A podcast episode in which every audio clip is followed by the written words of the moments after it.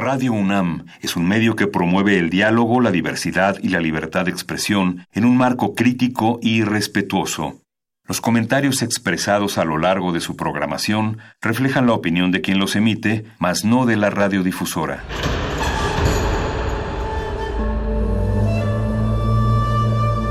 Un templo para la apreciación del ser mediante el sonido. mediante el sonido.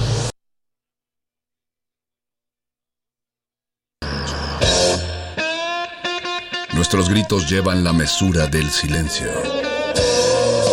Y el descontento está lleno de baile y risas. A todo, incluso a nosotros, nos resistimos. La Universidad Ustedes y nosotros somos Resistencia modulada.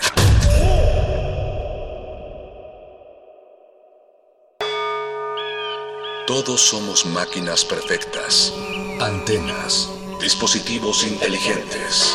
Somos la comunidad más grande de la historia. Somos la comunidad más grande de la historia. La tecnología es abrumadora. Aquí puedes usarla a tu favor. Resistor. Resistor.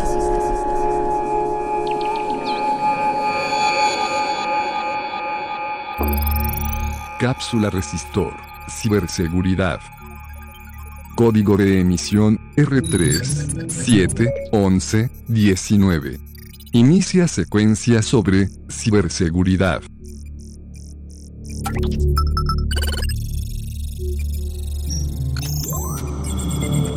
En todo el mundo la penetración y el uso de los distintos servicios de telecomunicaciones y radiodifusión, incluidos la banda ancha e Internet, ha permitido en los últimos años la circulación de ingentes volúmenes de información y el establecimiento de comunicaciones de manera ágil se incrementa de manera exponencial la cantidad de incidentes que pueden afectar de forma negativa el uso de esta información.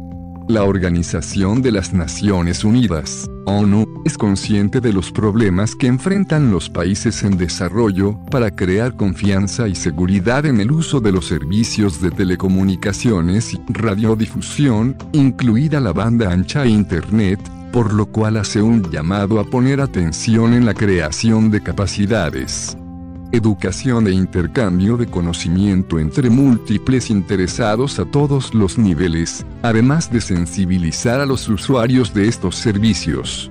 México registra bajos niveles en materia de marco legal, también carece de instituciones encargadas de tratar la ciberseguridad. ¿Cómo podemos afrontar el tema de la ciberseguridad? ¿Qué instancias de gobierno están enfocadas en esto? Tú, ¿cómo proteges tus datos? ¿Desea repetir esta información? Inicia Resistor. Esto es una señal.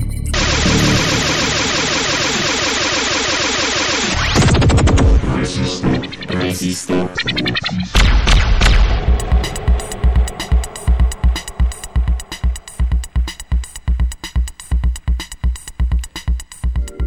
Resistencia modulada da inicio una vez más, una emisión más esta noche, esta noche de jueves, noche de noviembre, noche de antesala del invierno. Le doy un agradecimiento a José Jesús Silva por estar piloteando esta nave a través de este espacio gerciano. También un saludo al maestro Jesús Ruiz Montaño que andaba por acá, a Alba Martínez en continuidad, muchas gracias. Eduardo Luis, gracias por estar detrás de de esa computadora haciendo toda esa magia y desde luego también un agradecimiento al señor Mauricio Orduña, parte del equipo de Aguas Negras, quienes estarán esta noche más adelante con ustedes. Yo soy Alberto Candiani y tengo el privilegio de conducir esta sección Resistor, su sección favorita de ciencia y tecnología. Resistor, esto es una señal. Les invito a comunicarse con nosotros. Estamos atentos en redes sociales, Resistencia Modulada, Facebook, arroba R modulada en Twitter, R modulada en Instagram y Resistencia modulada en YouTube es donde pueden encontrarnos. Quizá ustedes nos estén escuchando en el 96.1 de frecuencia modulada Radio UNAM. Estamos transmitiendo en vivo desde nuestras instalaciones aquí en la calle de Adolfo Prieto número 133 en la colonia del Valle. O quizá nos estén escuchando en el www.resistenciamodulada.com o también podrían estar escuchándonos en www.radio.unam.mx o incluso podrían ustedes estar viajando en el tiempo, en un momento del futuro, y estar escuchando este podcast en radiopodcast.radio.unam. Ahí es donde pueden encontrar las grabaciones de todas las emisiones que hacemos en resistencia modulada. Recuerden que resistencia modulada se transmite de lunes a viernes a partir de las 20 horas aquí en Radio UNAM. Esta noche vamos a hablar, como ya escucharon ustedes en la cápsula, sobre ciberseguridad, Cuéntenos ustedes qué opinan. ¿Creen que estamos seguros al utilizar nuestros dispositivos? ¿Creen que estamos seguros al navegar por Internet? ¿En manos de quién debe de estar este asunto? ¿Cómo podemos nosotros protegernos, proteger nuestras aplicaciones, proteger nuestras transacciones en línea? Considerando que vivimos en un país donde tristemente la impunidad, impunidad entiéndase que a las malas en las malas acciones no hay consecuencias, no hay castigo para prácticamente el 98% de los ilícitos que se cometen. No tenemos el dato de impunidad en cuanto a ilícitos hablando del cibercrimen, pero sospechamos que, que es un poco más elevado. ¿Qué hacen ustedes para protegerse? Cuéntenos, ¿han tenido ustedes alguna mala experiencia en cuanto a temas de ciberseguridad? has descargado alguna aplicación que de la cual sospeches que se estén robando tus datos o incluso has realizado alguna transacción en línea, quizás has sido víctima del phishing.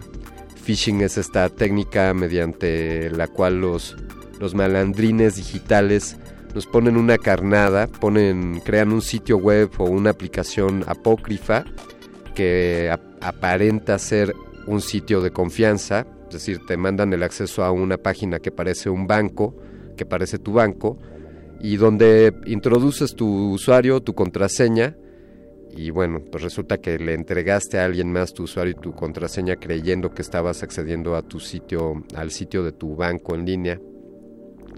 Si consideramos que eh, un poco de estadísticas de este, de este 2019, de acuerdo a la Asociación Mexicana de Internet, una de las principales fuentes de información en cuanto a estadísticas de, la evolución del Internet en México se refiere, si consideramos que el 92% de los accesos sucede desde un smartphone, bien, pues resulta muy importante saber cómo podemos proteger nuestros celulares, si existen antivirus, a quién se los compartimos, si compartimos contraseñas, entender un poco cuáles pueden ser los riesgos de de acceder a Internet desde nuestros celulares. Se dice, de acuerdo a esta, a esta asociación de Internet MX, corrijo, el nombre es Asociación de Internet MX, antes era ese otro nombre que ya les mencioné, el nombre adecuado es Asociación de Internet MX. Ellos nos dicen que principalmente accedemos a redes sociales, a continuación lo que más hacemos es enviar y recibir mensajes, así como los que esperamos que nos hagan llegar vía, vía Twitter.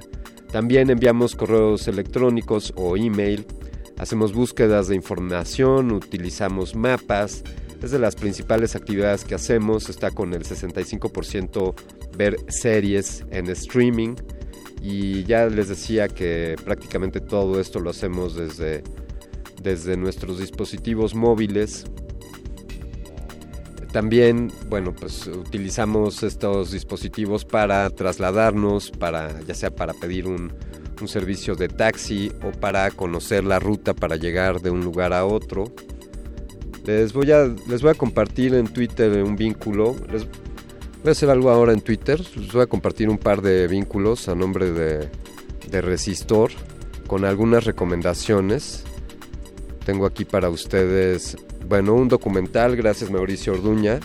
Este documental le hace un, guiño a, la compañía Amazon, hablando de este dispositivo Alexa, donde nos hace ver si de veras este dispositivo nos sirve para, para encontrar cosas o en realidad es un micrófono que tenemos abierto en nuestras casas con el cual permitimos que Alexa nos escuche permanentemente y que incluso pueda entender cuáles son nuestros comportamientos, pueda entender cuáles son nuestras preferencias y en base a esto hacernos sugerencias o, o inducirnos o influenciarnos para un comportamiento de una compra.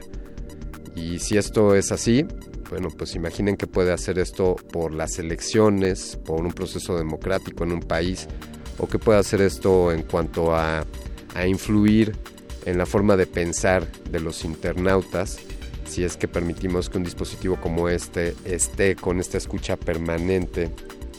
Hablando de Alexa, les, les voy a compartir este, este documental. También les voy a compartir, hay un estudio publicado por el gobierno de México el estudio de hábitos de los usuarios en, en ciberseguridad en México. Francamente, creo que es un estudio que deja mucho que desear. Eh, se queda un poco corto. Habría que analizarlo más a fondo y conocer más su metodología, pero bueno, ahí nos dicen que aproximadamente un 34% de los participantes en este estudio han sufrido algún tipo de acoso o de bullying y de este 34%, dos terceras partes son menores de edad. También este estudio publicado por el Gobierno de México nos dice que el 27% de los participantes ha sufrido robo de identidad en medios digitales, de los cuales una tercera parte son adultos. Es decir, los menores son más vulnerables ante esto, ya lo hemos hablado aquí, hemos tenido emisiones para hablar respecto a la tecnología o a la seguridad en la familia, qué hacer para los padres de familia y qué hacer para los menores, cómo protegernos. También el estudio de hábitos de ciberseguridad en México, publicado por el gobierno, nos dice que el 21% de los participantes ha sufrido de algún tipo de fraude financiero por los medios digitales y que el 17% de los adultos que participaron en esta, en esta muestra han sufrido alguna clase de extorsión por el envío de fotografías con poca o nula ropa. Así que ahí está un par de, indicadores, el bullying, el robo de identidad, ya les decía yo este asunto del phishing, o fraudes financieros, hay que estar muy atentos. Eh, parece que el Buró de Crédito está ofreciendo una herramienta para monitorear si es que alguien quiere pedir un crédito a tu nombre. Así que les recomiendo echarle un ojo a esa aplicación y también esta extorsión que se habla de un 17%, al menos dentro de la muestra del estudio, 17% han sido extorsionados con imágenes con poca o nula ropa, así que piénsense bien a quién le hacen llegar imágenes con poca o nula ropa. Vamos a continuar con este resistor, esto es una señal. Vamos a escuchar algo de la banda Rush de 1981. Esto fue parte del álbum Moving Pictures y la rola es un clásico de Rush. Esto es Tom Sawyer.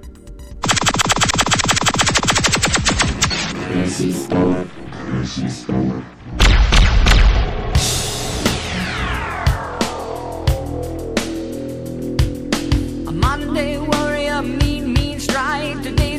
Today's Tom Sawyer,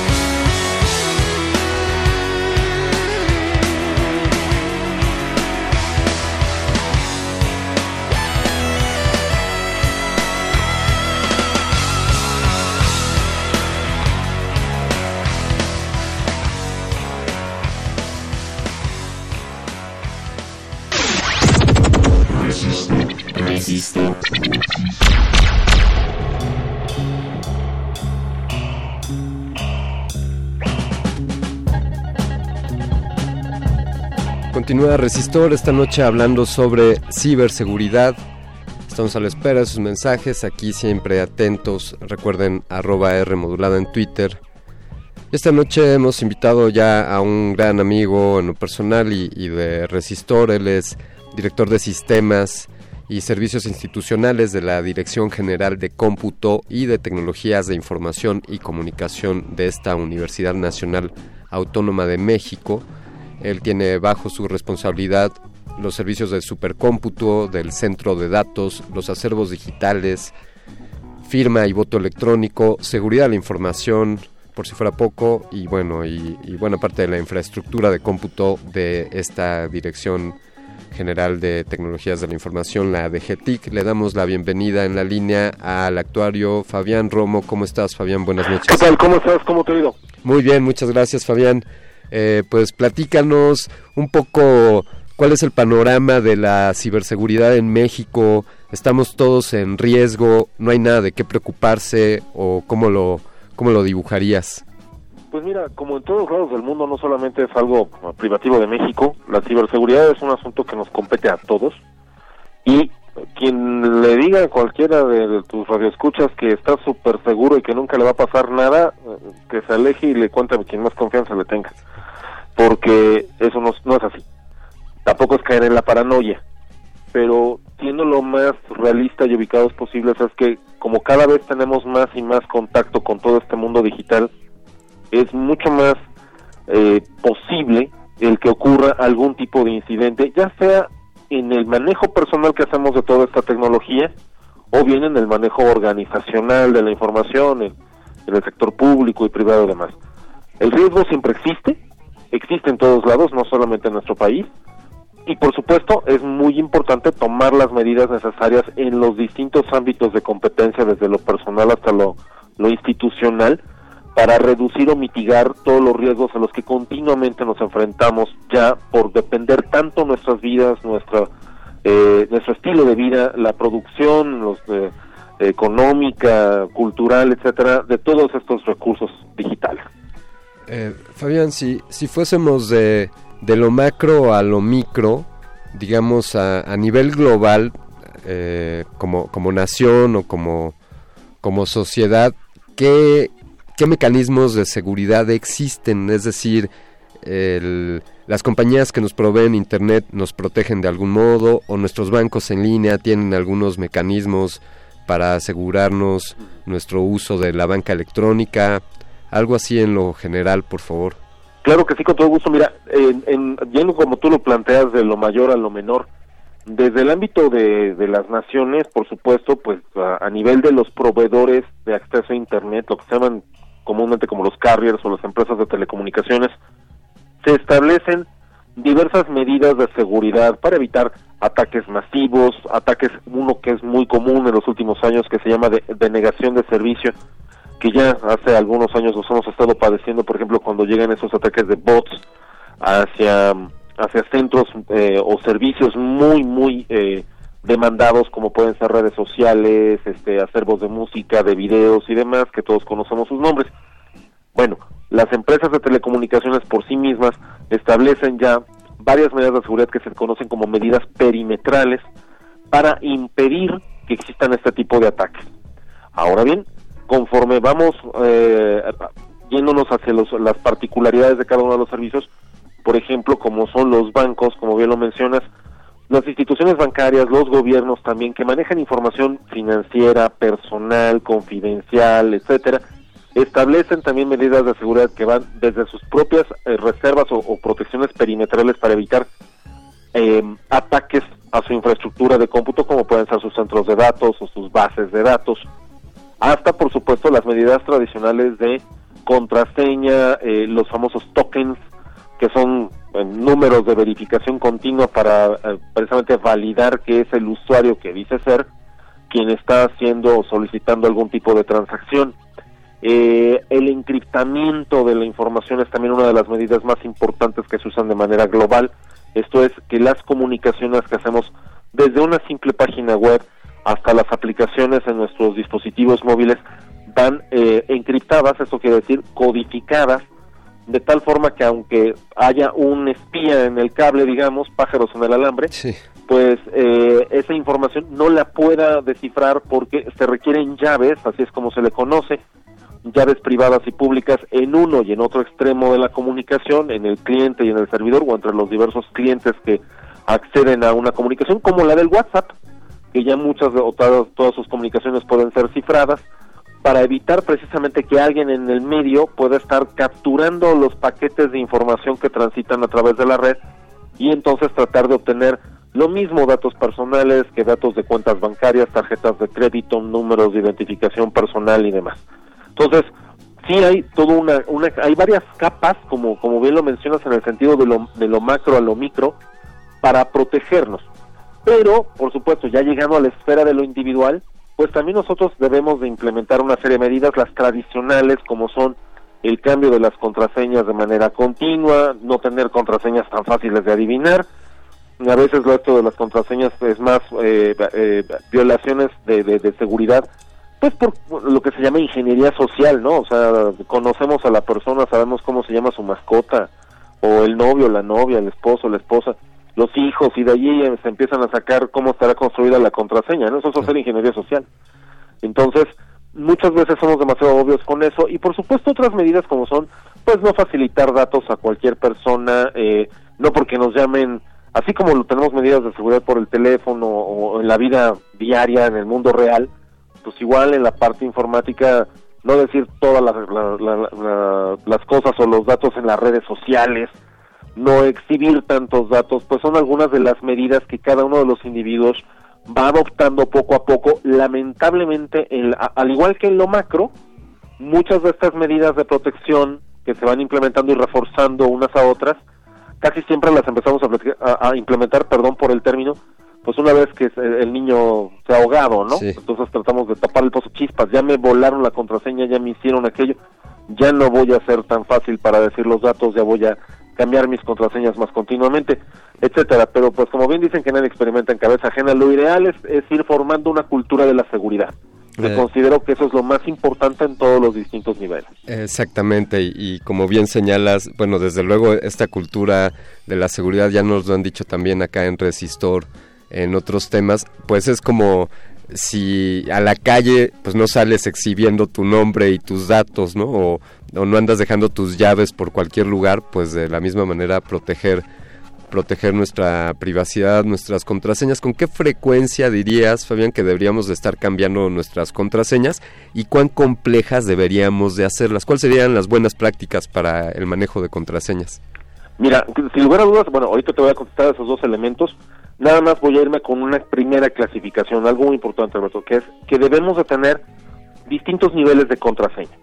Una de las recomendaciones que más hacemos aquí a nuestros alumnos y a todos los miembros de la comunidad en la universidad y que, si me lo permites, nos interesa compartir con todo tu público, es que la gente tenga de entrada distintos niveles de servicio. Muchas veces, perdón, voy a tomarme unos segundos para explicarlo. Por favor. Lo que hacemos es que, o lo que hacen muchos de nuestros amigos del público es, utilizan la misma contraseña y no solamente la misma contraseña, el mismo login o nombre de usuario, que ya casi se ha convertido en un estándar la cuenta de correo electrónico, Sí. como identificador del usuario, para todo. O sea, lo usan para el Facebook, lo usan para el Twitter, lo usan para el Spotify, para Netflix, para, para comprar en Amazon, para este, en el Mercado Libre, en donde quieras. O sea, en todos lados meten lo mismo. De cierta manera se entiende. El problema es que no solamente usan el mismo nombre de usuario. El problema es que usan la misma contraseña. Claro. Entonces, por eso debemos de diferenciar entre una contraseña o una cuenta, denominemos maestra, y todas las demás. Y la cuenta maestra, pues literalmente es nuestro respaldo de nuestra identidad y cómo nos desenvolvemos en el mundo digital.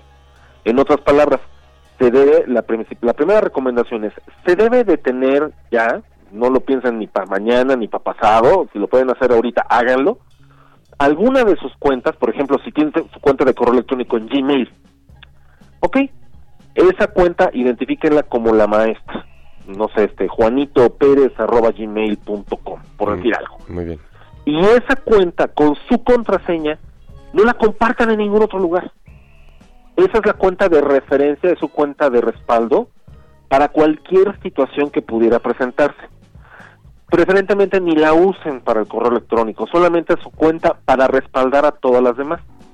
Por ejemplo, ya teniendo esa cuenta, Juanito.pérez, o como se llame, Sí. podría ir a Spotify y utilizar otra cuenta para darse de alta, ¿no? Juancho Pérez en. Spotify con otra contraseña. No la misma de la cuenta de Gmail, que es su, su cuenta principal. Sí, sí, Si por ejemplo Spotify es hackeado, Ajá. Que ya hemos sabido de algunos casos, ¿verdad? Hace algunos años ciertas, por ejemplo, estas redes de juegos, ¿no? De las empresas de videojuegos que ya les han, han metido y les han robado la información. Incluso al mismo Facebook le han robado información personal y de cuentas. Bueno, va a Spotify o va a Facebook, da de alta su cuenta, pero no con la cuenta de este, no, no es el mismo identificador de esa de Gmail, ¿no? Si es que la- esa es la maestra.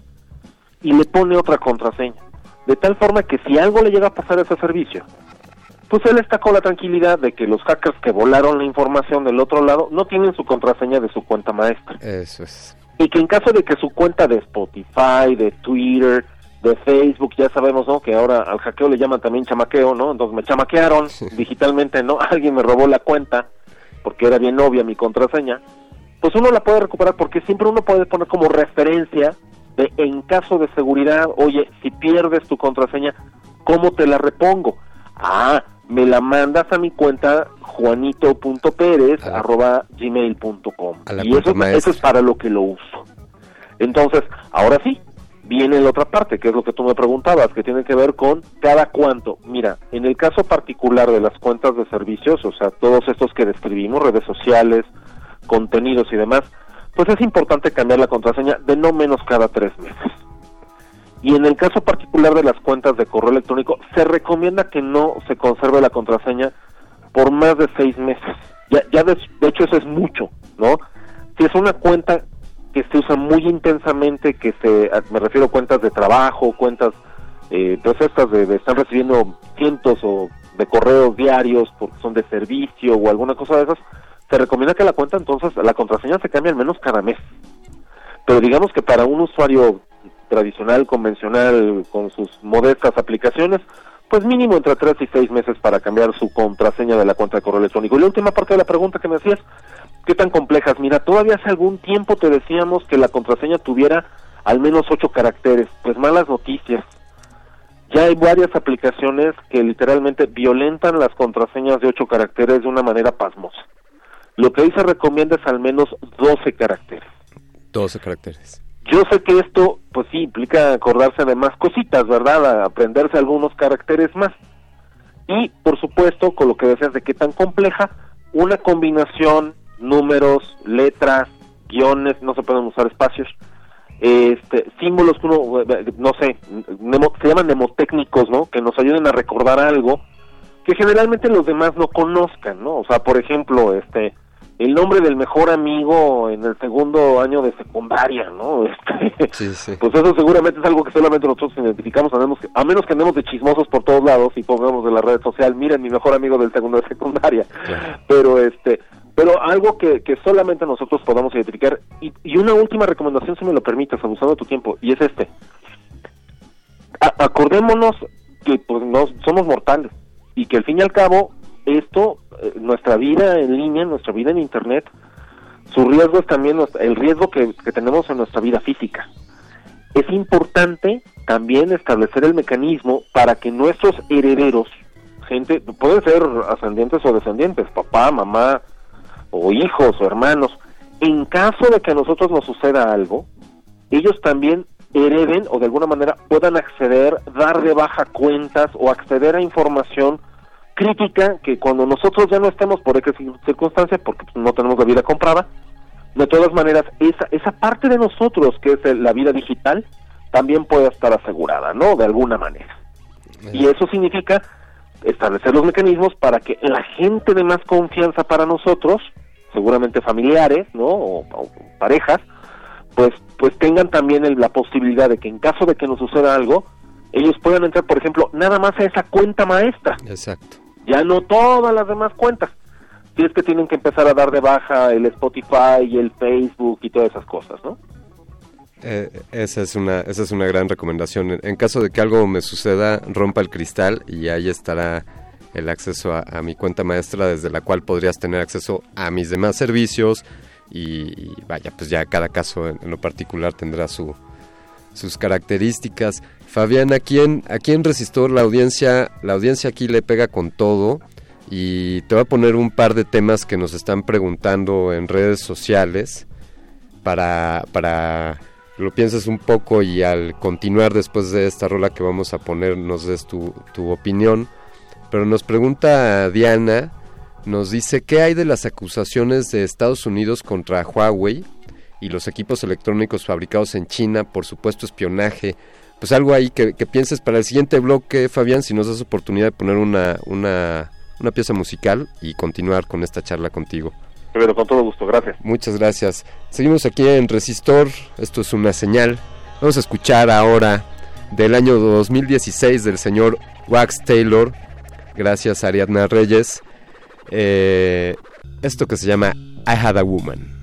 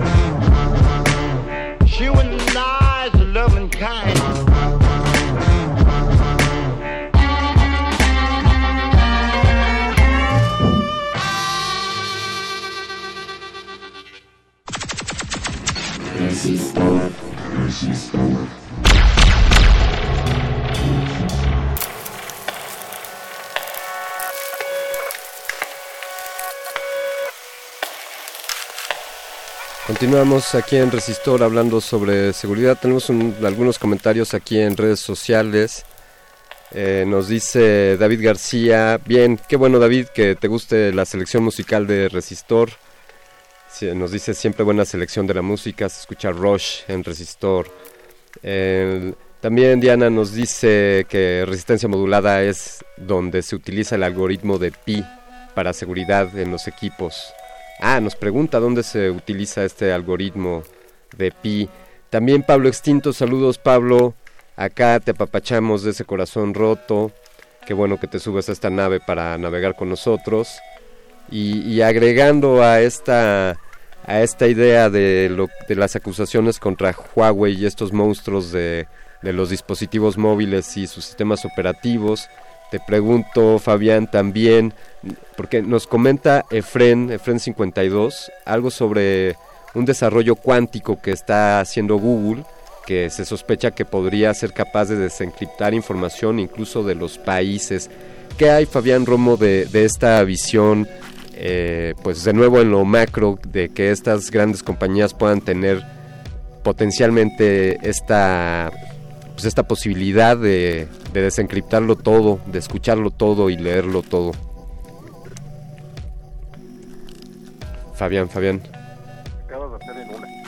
Mira, por ejemplo, lo del algoritmo de pi y todo lo demás, por ejemplo, para, para cuestiones de cálculo científico, se utiliza mucho algoritmos como el que se usa para el cálculo de pi, que no es nada complejo también, como parte de los esquemas de ciberseguridad. Sí. Otros de los que se utilizan son métodos gaussianos, así como también secuencias de Fibonacci, etcétera, etcétera. Pero no me quiero meter en demasiadas honduras matemáticas.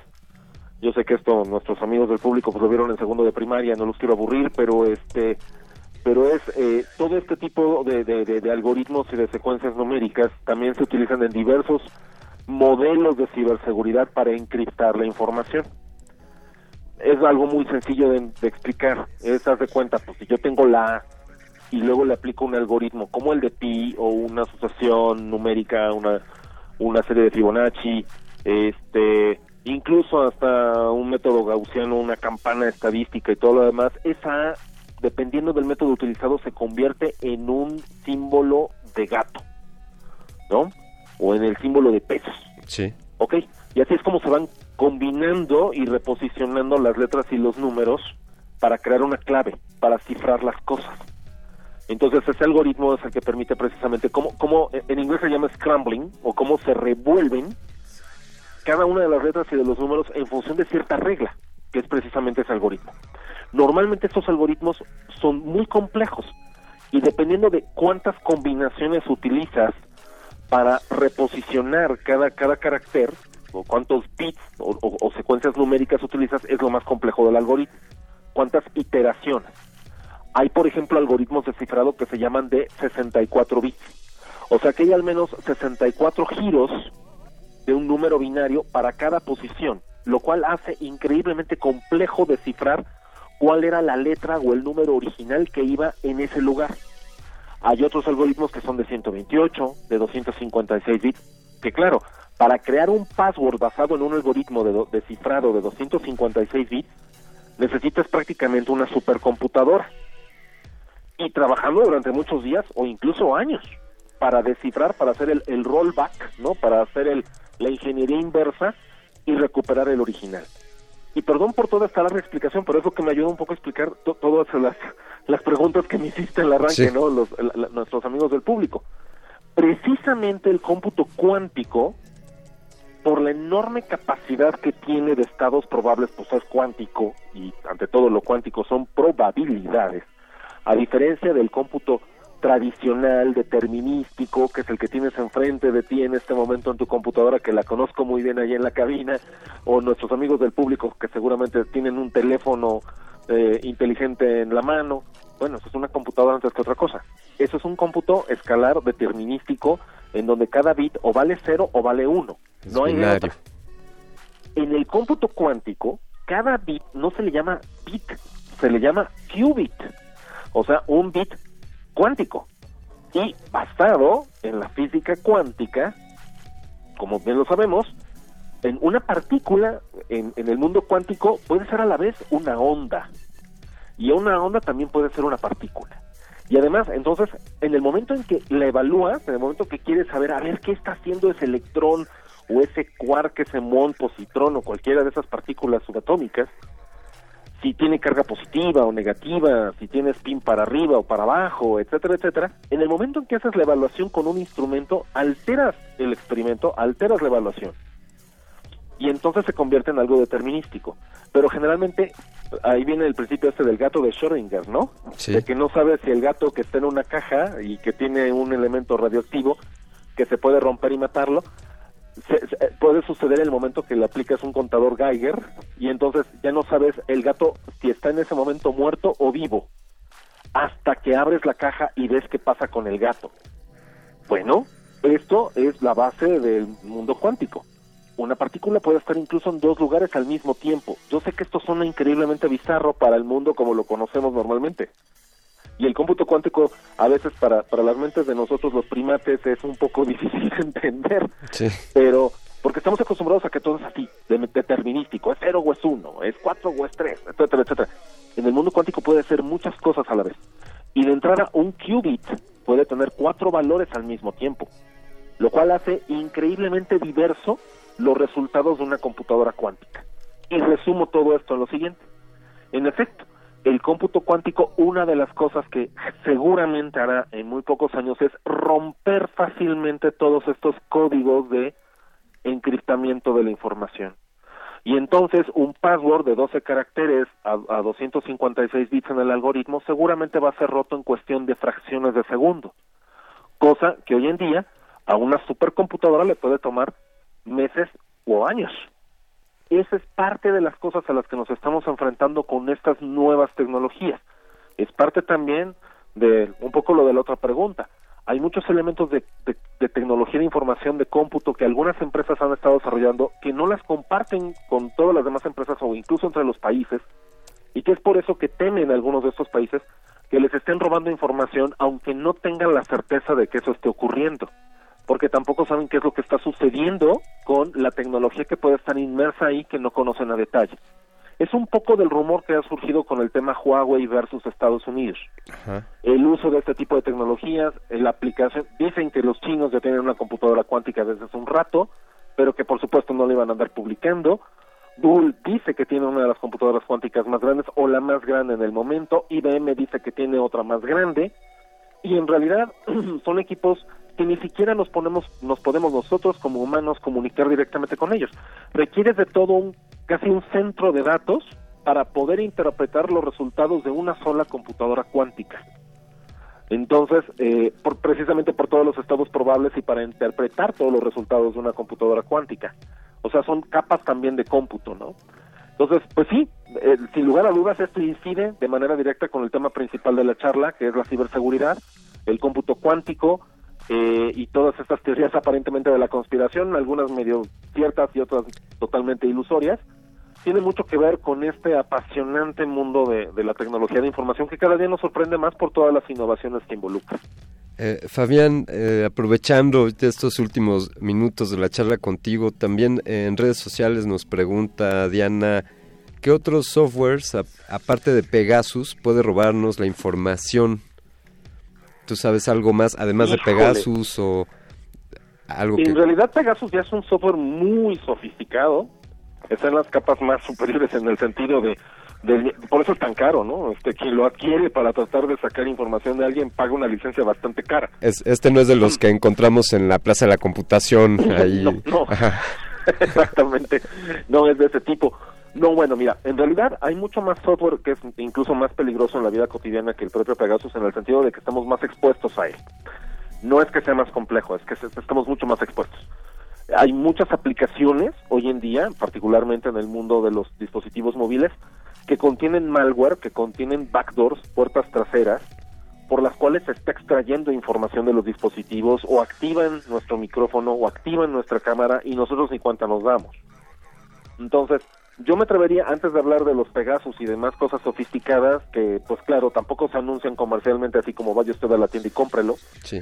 precisamente porque parte de su sofisticación es también su secrecía en cuanto a su distribución y costo, eh, yo le recomendaría al público tener más cuidado con lo que usamos todos los días. Por ejemplo, y, y partiendo, regresando un poco a lo que comentábamos antes del, del corte con, con la canción, y que es que hay muchas cosas que nosotros autorizamos en nuestros dispositivos, computadoras, teléfonos, este, computadoras de escritorio, portátiles, a que simple y sencillamente ocurran cuando nos sale una aplicación nos dice, ¿me permites acceder a tus contactos? Y ahí vamos y le decimos, sí, como no, no hay problema. Ajá, ¿para qué? Realmente, ¿para qué quiere acceder a los contactos, no? O ¿para qué quiere acceder a la cámara? O ¿para qué quiere acceder al micrófono? Y hay otras que ni siquiera lo preguntan, ¿no? O sea, eh, hemos hecho algunos experimentos aquí en, en cómputo de la UNAM, por ejemplo, de que los asistentes personales en realidad sí te están oyendo todo el tiempo, a pesar de que las compañías que los desarrollan dicen que no, que es solamente cuando le hablas. Yo aquí tengo un Alexa en la oficina y acabo de decir Alexa y se acaba de prender el foco. Y eso significa que está todo el tiempo escuchándome. Claro, lo que él supuestamente la despierta es el nombre Alexa. Claro. Pero en realidad me está escuchando todo el tiempo. Sí. Entonces, eh, y hay gente que duerme con el teléfono al lado y, y tiene Siri o tiene Google Now activo todo el tiempo. Entonces, este, eh, incluso gente que ya no ni siquiera duerme con una pareja, ¿no? La pareja es un smartphone. y, ya no me quiero imaginar los ronquidos que he guardado el teléfono. Pero en realidad nos hemos mezclado tanto, fusionado tanto con toda esta tecnología, que hay muchas más aplicaciones de las que hay que tener cuidado. Estas que ofrecen juegos gratis, que dicen, este, te vas a ganar algún tipo de premio. Por favor, a nuestros amigos del público, nada de confianza en esas cosas. Generalmente todas son para extraer información. Y digo, lo más benigno que nos puede pasar es que después nos estén mandando correos electrónicos tratando de vendernos algo. Pero lo peor es que, claro, puedan tener acceso ya a las notas, por ejemplo, donde guardamos la contraseña del banco porque no queríamos que se nos olvidara. ¿No? Y pues ahí se las pusimos en bandeja de plata, ¿no?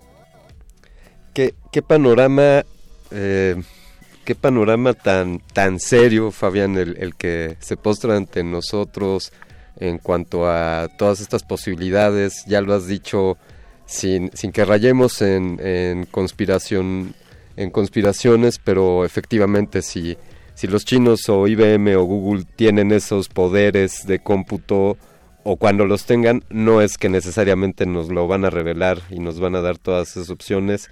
Y pues también sa- saludos a la Alexa que te está escuchando y que me está escuchando también a mí, seguramente mientras hablo contigo. Ya hemos hecho ese experimento también por acá, ese botón de apagar el micrófono, tanto en Alexa como en el asistente de Google, pues es un botón que no hace nada, ¿no? Que, Es correcto, que sí. es, es- es botón de, de broma. Eh, Fabián, por favor, si, si nuestros radioescuchas quisieran involucrarse más o, o seguirte la pista o, o algún, algún sitio, entiendo que, que hay un proyecto de seguridad de, de la UNAM, eh, hay una revista también de ciberseguridad, al- algo que nos quieras compartir para, para que te siga la pista nuestros radioescuchas, Fabián, por Híjole, favor. pues te voy, a, te voy a tomar la palabra en cuanto a la publicidad. En efecto, aquí en la UNAM creamos el primer grupo que se llama CERT, que son las siglas en inglés del Grupo de Respuesta a Incidentes de Seguridad. Eh, desde, hace- desde que eh, pusimos la primera supercomputadora, hace ya casi 30 años. La primera supercomputadora, la Cray, se estableció en 1991. Y junto con la primera supercomputadora se creó este primer grupo de seguridad de entrada para blindar a la supercomputadora, pero ahora pues ya tiene una un impacto en toda la universidad impresionante. Nuestros becarios, nuestros estudiantes que vienen aquí se especializan en el grupo de seguridad, eh, nos, nos ayudan a construir, de hecho, la página seguridad.unam.mx, la cual tiene muchos materiales para todo público, recomendaciones, este, material incluso para niños, material didáctico para niños, para que aprendan, para crear esta cultura de la ciberseguridad. La seguridad no es, no es tanto proteger bits, bits y bytes, es proteger humanos. Claro. Y claro, en consecuencia protegemos bits y bytes. Pero ante todo es protegernos nosotros como seres humanos, proteger nuestro entorno, proteger a la gente que queremos, a las instituciones para las que trabajamos. Y ahí van a encontrar mucha información. Y por supuesto, si alguno de los que nos escuchan está interesado en participar, en unirse a nosotros como becario, como investigador, en aportar información, en, colaborar en, en una red de sensores que tenemos, que bueno, ahí en el sitio encontrarán los detalles que le llamamos una red de honeypots, no es otra cosa que una tecnología de sensores de seguridad para detectar de manera temprana cualquier amenaza y alertarnos entre nosotros para estar prevenidos. Es como una especie de, red ciudadana de, de, protección, ¿no? Nada más que sin entrar en las armas y las balas, sino netamente en el ámbito de la, de la seguridad informática. Pues más que bienvenidos y ahí en ese sitio van a encontrar toda la información al respecto y por supuesto tú sabes soy de la vieja guardia, sigo ocupando el correo electrónico intensamente más que las redes sociales eh, y pues mi correo conocido fabián.romo.unam.mx. Con todo gusto siempre le respondo. Estimado Fabián, ha sido una excelente conversación como siempre contigo.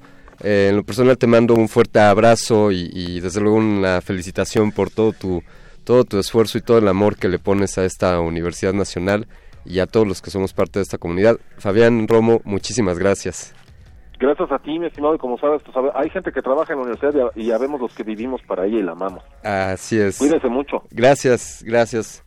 Así, hasta acá esta conversación con el actuario Fabián Romo, eh, director, director de, de servicios para la de, de servicios para la comunidad de la Dirección General de Tecnologías de la Información la de GETIC de aquí de la, de la UNAM, ya escucharon. Acabamos de compartir en, redes sociales, en Twitter, algunos de los vínculos que, que, Fabián nos ha recomendado, este sitio de este grupo de seguridad, de ciberseguridad de la Universidad Nacional Autónoma de México. Ahí está la información. Un agradecimiento a Diana que, que nos enriqueció esta noche con, con, sus comentarios y sus preguntas. Eh, Pablo Extinto, Gracias por ser parte de esta nave. Esto no sería posible si no fuese por ustedes. Eh, ya nos dice Diana, si Fabián nos sigue escuchando por ahí, pues ya nos pide que el programa se preste a una segunda o tercera parte. Sin duda, sin duda mucho que profundizar en este asunto de la ciberseguridad. De nuevo, muchas gracias. Y yo para cerrar, eh, veré, vamos, vamos a cerrar con un pedacito de una última rola. Quiero agradecerle de nuevo a José de Jesús Silva por pilotear esta nave, a Eduardo Luis por la producción. Eh, los invito el próximo miércoles 12 de noviembre en la Prepa 2. Prepárense porque allá estará Voces en el Campus. Quédense a continuación con Cultivo de Ejercicios, que esta noche tendrán a Penny Pacheco, intensidad ponqueta garantizada. Y después, al terminar y la última sección de hoy, Aguas Negras, Río de Inconformidad con Lalo Luis y, el señor Orduña. Muchas gracias, yo me despido, soy Alberto Candiani. Y esto que se van a quedar escuchando del álbum Chicotito Group de los músicos de José Burro en Primavera.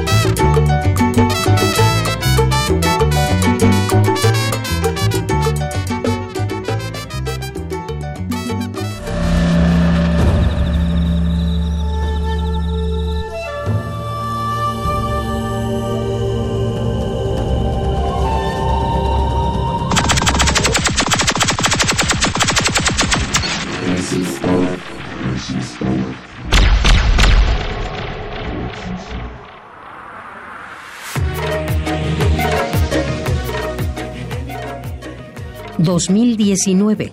100 años del nacimiento de Doris Lessing. Premio Nobel de Literatura. Ha sido muy afamada escritora y ganadora de diversos reconocimientos, entre los que destacan el Premio Príncipe de Asturias en 2001 y el Premio Nobel de Literatura en 2007. Cuando uno lee las novelas de Doris Lessing, los hombres también aprendemos, o sea, aprendemos no solo a entender a la mujer, sino a comprenderla también, ¿no? Yo diría que, que habla de tres lados importantes de una mujer, que es el papel de madre, el papel de esposa y el papel de amante. Hernán Lara Zavala, escritor. Doris Lessing, 96.1 FM. Radio UNAM, experiencia sonora.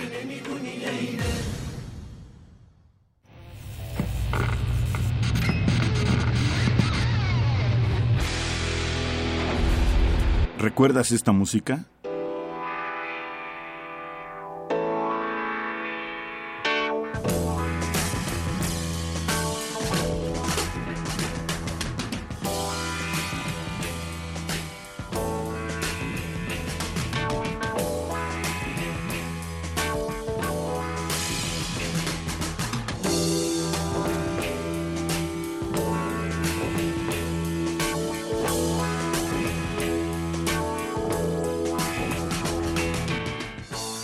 Ogden's Not Gone Flake, de Small Faces, 1968. Recuerda y revive con nosotros cuando el rock dominaba el mundo. Todos los viernes a las 18.45 horas por esta frecuencia, 96.1 de FM. Radio UNAM, Experiencia Sonora.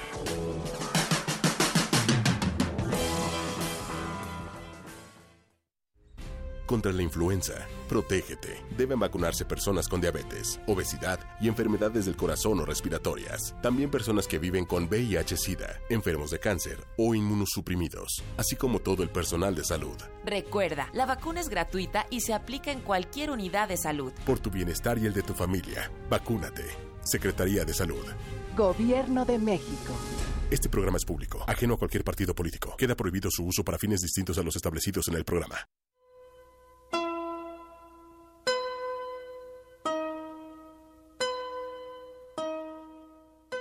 Usted, Miguel Alemán Valdés, tiene la obligación de demostrarle a los pueblos civilizados que usted no se vende, que en México se ha luchado con sangre y se sigue luchando para liberar al país de colonizadores, no importa que estos tengan muchos dólares.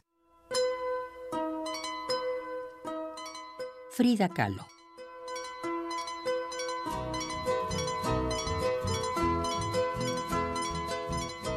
Radio UNAM. Experiencia sonora. Resistencia modulada.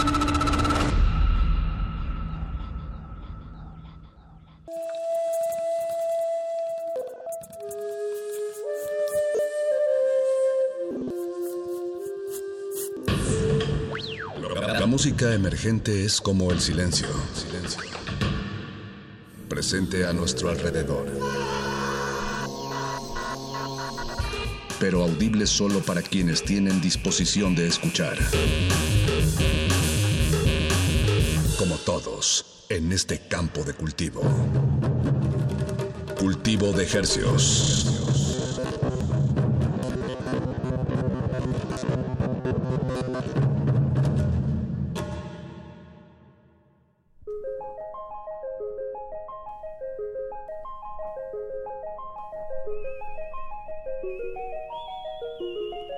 Organismos audiosensibles y radioceptibles inmersos en las ondas hercianas. Sean bienvenidos a otra peligrosa emisión de Cultivo de Hercios, el invernadero musical de resistencia modulada que se atomiza y transmite todos los lunes y jueves a las 9 de la noche en compañía de todos ustedes y de música recién cultivada que hacemos llegar hasta sus oídos a través de estas frecuencias 96.1 FM Radio UNAM y transmitimos al Valle Global a través de nuestro portal en línea www.resistenciamodulada.com. Eh, gracias por su sintonía. por acompañarnos esta noche. Les saludan desde estos micrófonos su servidor Paco de Pablo y nos acompaña en la producción Eduardo Luis Hernández Hernández. Tenemos a Chucho este, en la producción, eh, en la operación técnica. Hace mucho que no nos acompañabas por acá. Y también tenemos a Alba allá en continuidad. Muchísimas gracias por su sintonía y pues como habrán notado, mi colega Pacho Rap Raspi no nos acompaña esta noche, está disfrutando eh, un conciertito esta noche, entonces le deseamos lo mejor. Y pues vámonos recio, directo a la yugular, al- a, la, a la yugular gerciana de esta noche. Tenemos un par de proyectos que queremos compartirles. Y el primero, la primera mitad de este programa se lo vamos a dedicar a un festival, festival emergente, nuevecito, que está dando sus primeras patadas y, y por eso necesita pues que le echemos porras, que le pongamos atención, que lo volteemos a ver y escuchar. Se trata de el Monkey Bee Festival y para platicarnos de este evento tenemos aquí a Miguel Servín. Hola, hola. Servín, Gracias por ¿verdad? tenernos. Sí, lo dije bien. Sí, sí, sí, sí, sí. Bienvenido, Miguel, otra aquí. vez. Muchas gracias, Paco. Eh, pues platícanos este festival Monkey Bee, que es su primera edición. Es un bebé. Es un bebecito que va a Pero un bebé poderoso ahí, lleno de, de fuerza, de guitarrazos. De distorsión. Así es. Pues hicimos una mezcla de tres géneros, ¿no? Fue como lo principal, mezclar garage, punk y psicodelia. Y estamos trabajando con un sello de Seattle en conjunto, que se llama Freak Out Records, para esta edición. Ellos tienen su festival una semana después justo del Monkey Bee. ¿Es su primer festival también? No, ellos ya llevan siete años. Ah, ok. Sí, pero estamos, está muy chido porque estamos haciendo un intercambio de talentos. Ellos nos mandaron unas bandas y pues nosotros les mandamos otras, entonces se volvió como un cambalache ahí Ok, chido. bien. Sí, sí, bien, sí. bien, haciendo vínculos, enlaces. Sí. Puentes. Sí, también quisimos hacer una mezcla como pues, de bandas ya consagradas, así legendarias, con, con proyectos nuevos, no solo de México, sino pues de otras partes. Como bandas muy nuevas que, que nos gustan mucho, por ejemplo los Monster Watch, que es una banda relativamente nueva, pero pues son de Seattle y tuvimos la oportunidad de, de tocar con ellos algunas veces y... Ah, ¿Por allá? En- Y sí, nos encantó, es la primera vez que vienen a México y están súper felices. Ok. Sí, sí, sí. Bien, bien.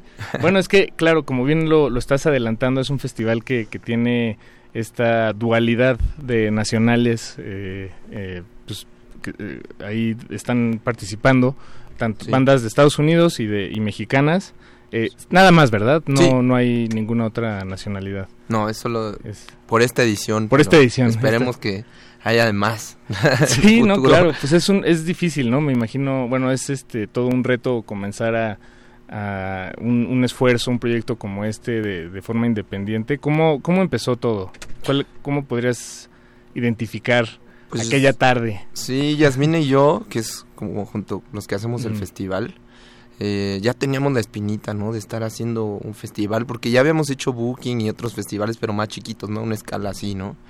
Y pues tuvimos un año girando mucho, conociendo a mucha gente, tocando mucho y yendo a festivales también a ver. Con los Honey Rockets. Eh, pues con todos nuestros proyectos. Tocamos juntos en las Pipas de la Paz, yo toco Mm. con Carrion Kids y ella con los Mm. Honey Rockets, entonces en todos lados anduvimos tocando, girando, conociendo gente, haciendo amigos, entonces viendo bandas que nos gustan mucho, que nunca habían venido aquí, que dijimos, bueno, ¿por qué no traerlos, no? ¿Por qué no mezclar punk y psicodelia y garage? Ahí, hacer lo que nos gusta, meterlo todo en un solo lugar.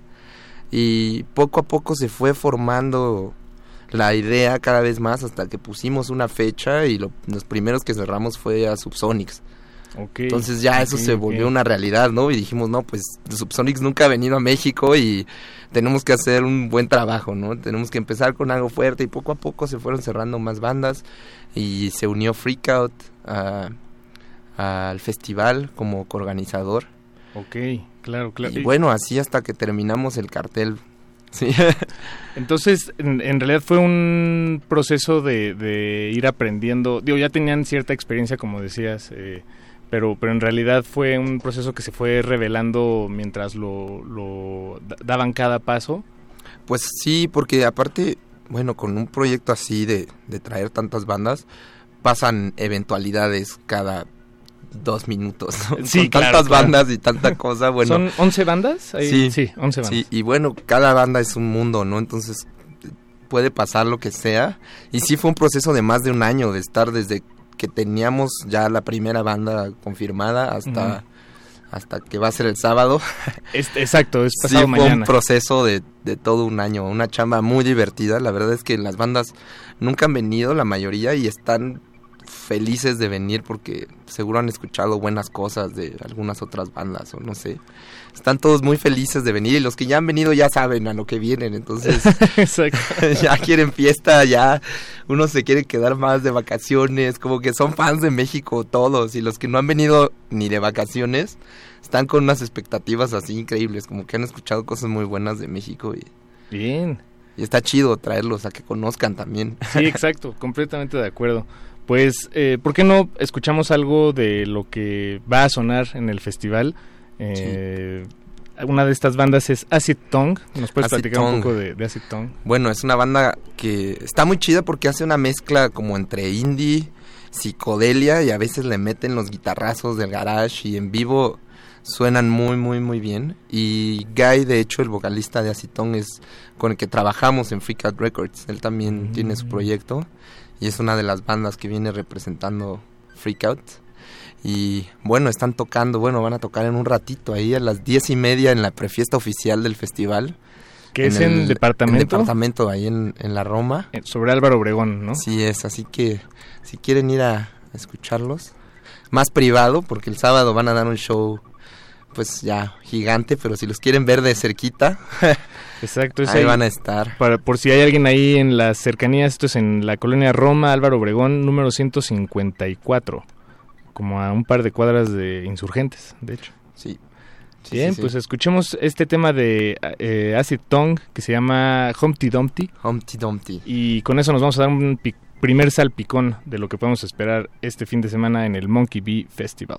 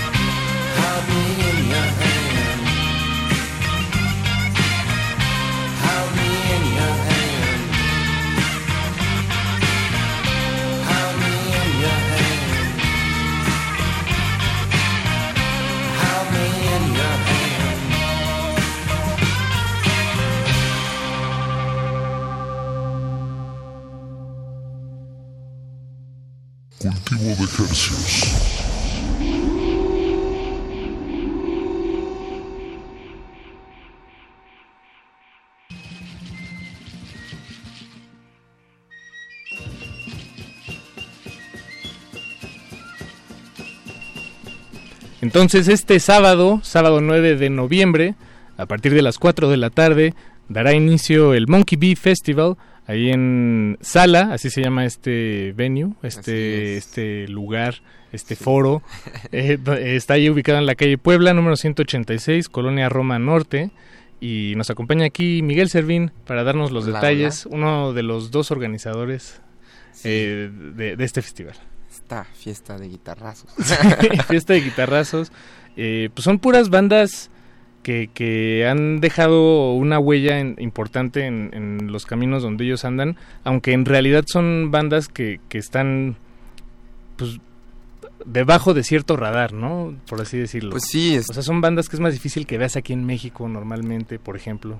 Sí, por eso las, las quisimos traer y juntar también, porque está un poco complicado ver bandas como muy psicodélicas, muy de nicho en su onda, con bandas muy garage, como también muy de nicho de su onda, como es el caso de los Cynics o de Asteroid Number 4, que pues solamente tocan en cosas de psicodelia casi siempre, ¿no? O shows solos.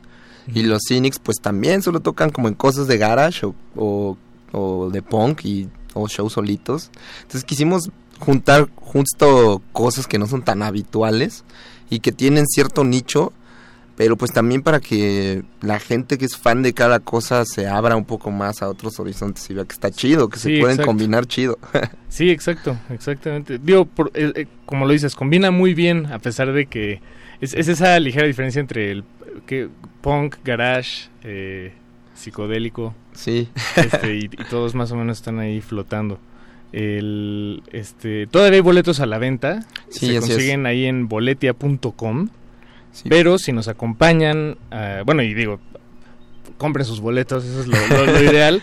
Pero bueno, habrá un par de afortunados que si nos acompañan unos minutos más, pues vamos a regalar un par de pases para, para este evento, pues para que se animen, ¿no? Sí, para, que se anime la gente a lanzarse. a, a la fiesta.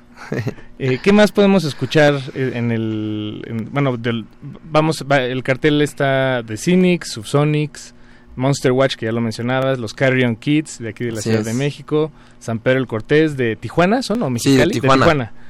Eh, Together Pangea, The Freud, Reanimadores, eh, acabamos de escuchar a Acid Tongue, y bueno, eso es básicamente el cartel. Ah, y Asteroid número 4. Esos Así son- es. ese el, un- el tremendo cartel que se armaron ustedes. Eh, pues, ¿qué, qué más nos, eh, podemos escuchar, Miguel? Para Pues- darnos un- una idea de qué, qué va a estar sonando. Pues estaría bueno escuchar algo de los Cynics, justo, que vienen celebrando el 30 aniversario de su álbum Rock and Roll. Y seguro, no nos han dicho, pero seguro traen allí un show planeado muy duro. Porque son fans de México, aparte, y tiene un ratote que ya no vienen. La última vez que los vi, me acuerdo, fue en un show legendario, bien raro en La Faena, ahí en el centro. Un gran foro que ya no sé si haga conciertos, pero estaba bien exótico ese lugar. No sé si llegaste a ir. No, no, no. Eh, ¿Eso cuánto fue? Pues hace como seis años, creo. Pero era un, era un museo taurino, como de los 50 que estaba como medio en ruinas. Era una cantina, así como museo taurino, cantina. Di- dice Eduardo Luis, nuestro productor, que sí sigue abierto. Sigue abierto, Que pero sí. ya no hacen shows. Ya Ah, hacen- ya no algo, hacen shows. algo pasó. Porque son como un sindicato, creo. No sé cómo está una, pero ya no hacen shows. Entonces era una mezcla muy rara ver shows de punk y garage ahí en una cantina con Museo Taurino. Estaba Sí, muy claro, loco claro. ese lugar. Se ponían muy bien las fiestas. Bien. Y esa fue la última vez que vi a los Cynics. Y ya tenía ganas de volverlos a ver. Y la verdad la comunicación con ellos fue muy fácil porque les fascina México, les encanta y hasta se van a quedar más rato acá de vacaciones. Ah, qué bien, qué Sí. bien. Pues eh, tenemos aquí la de Blue Train Station de los Sí. Cynics, ¿te, te parece? Sí, rolón. Bien, escuchemos Blue Train Station de The Cynics. Se estarán presentando mañana el Monkey Bee Festival y quédense en sintonía porque en unos momentitos más vamos a regalar un par de entradas. Cultivo de ejercicios.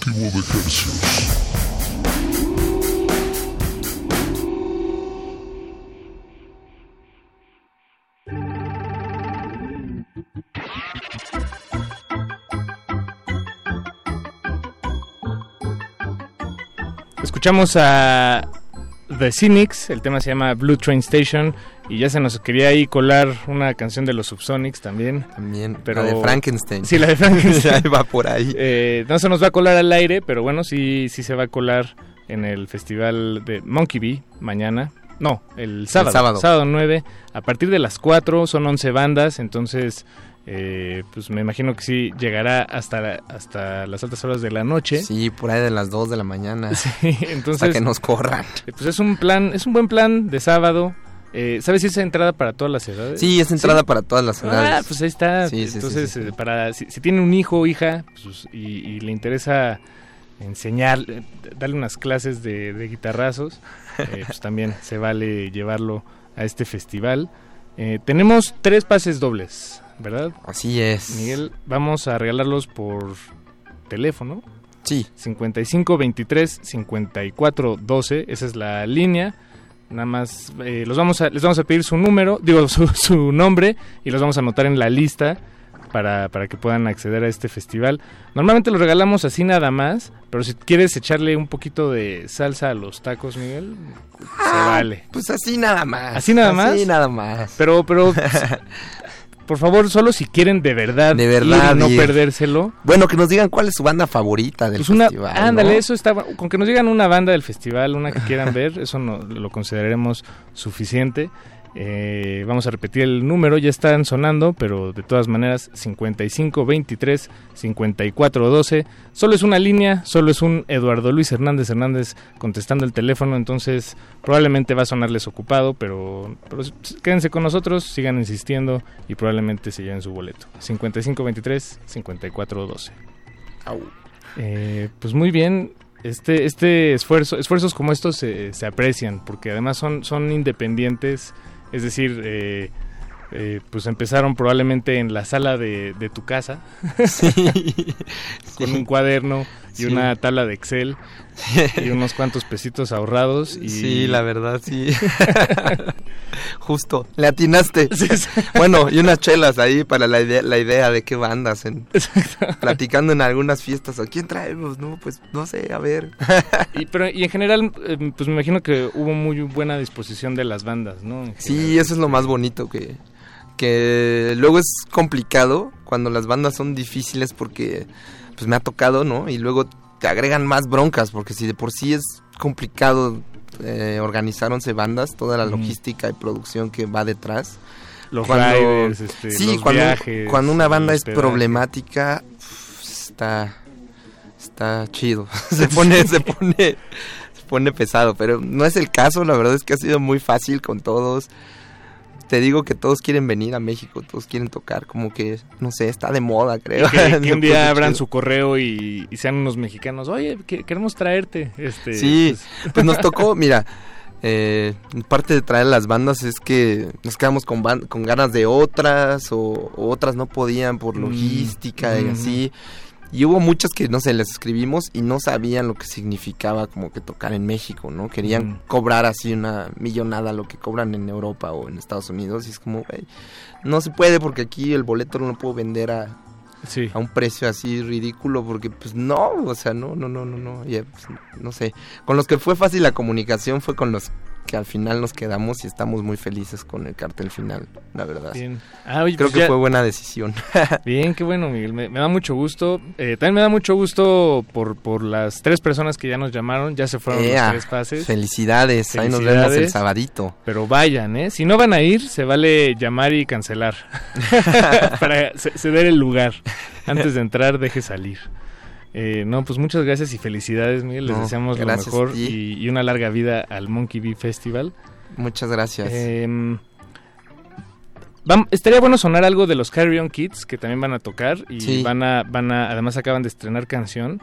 Pero como en realidad son canciones en, lo- en términos generales muy cortas, antes de escuchar eh, esta última canción de los Carry On Kids que se llama Sapo Verde. Sapo Verde. ¿Con qué te gustaría despedir eh, esta este bloque, esta charla?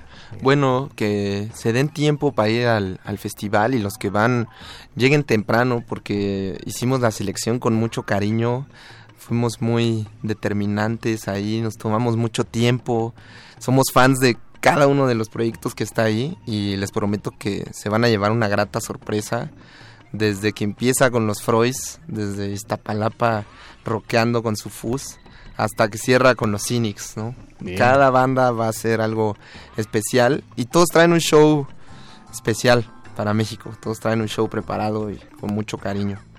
Bien, pues bueno, y yo creo que sí podemos escuchar algo de la de otra banda y luego escuchar algo de los Carrion Kids.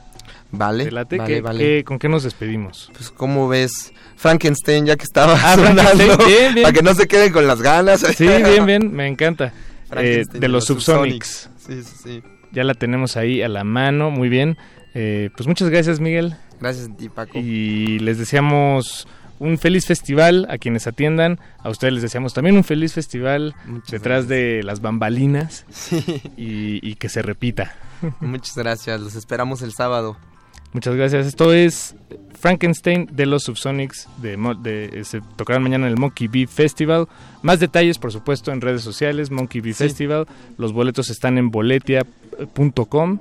Eh, buscan Monkey Bee Festival. Monkey es, creo que no lo dijimos, pero es como chan- chango, abeja. Monkey y Bee. también se me olvidó, hoy y mañana hay dos prefiestas. y vamos a tener promoción 2 por 1 en el boleto en las prefiestas. Ah, bien. Mañana es la presentación Bien, del vinil de Carrion Kids y también hay una promo en la compra del vinil y el boleto por 500 pesitos. Así que Bien. ahí estén al pendiente. Mañana entrada libre también en Caradura. Eso. Ah, muy Sí, bien. Bien. Kids, Monster Watch y los Honey Rockets. Ahí en la colonia Condesa está perfecto. Pues muchas gracias, Miguel. Gracias a ti. Quédense en sintonía, todavía tenemos la segunda mitad de Cultivo de Hercios. Los dejamos con Frankenstein de los Subsonics y después con Sapo Verde de los Carrion Kids. Y seguimos.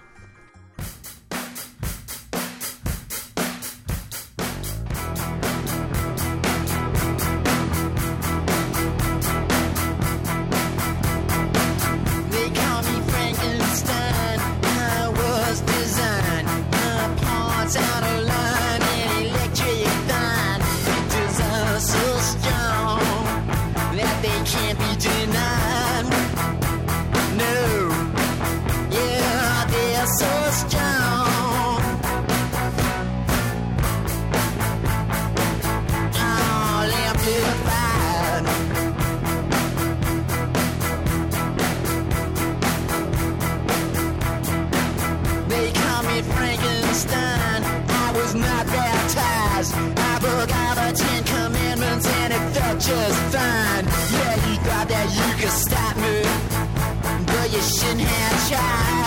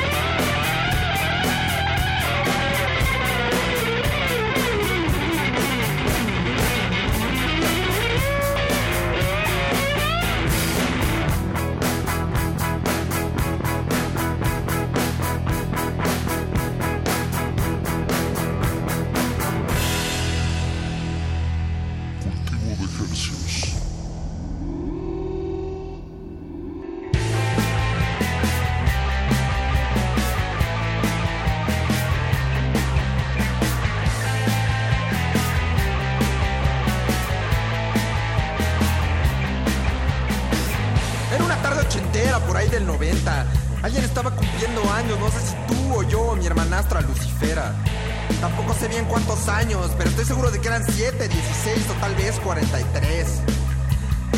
La fiesta transcurrió en paz y más o menos normal, sin mucha novedad, cuando de pronto las cortinas se incendiaron. Mi mamá se puso a llorar, tan pronto se percató de que alguien había dejado prendidas las velitas del pastel en el rincón por la ventana.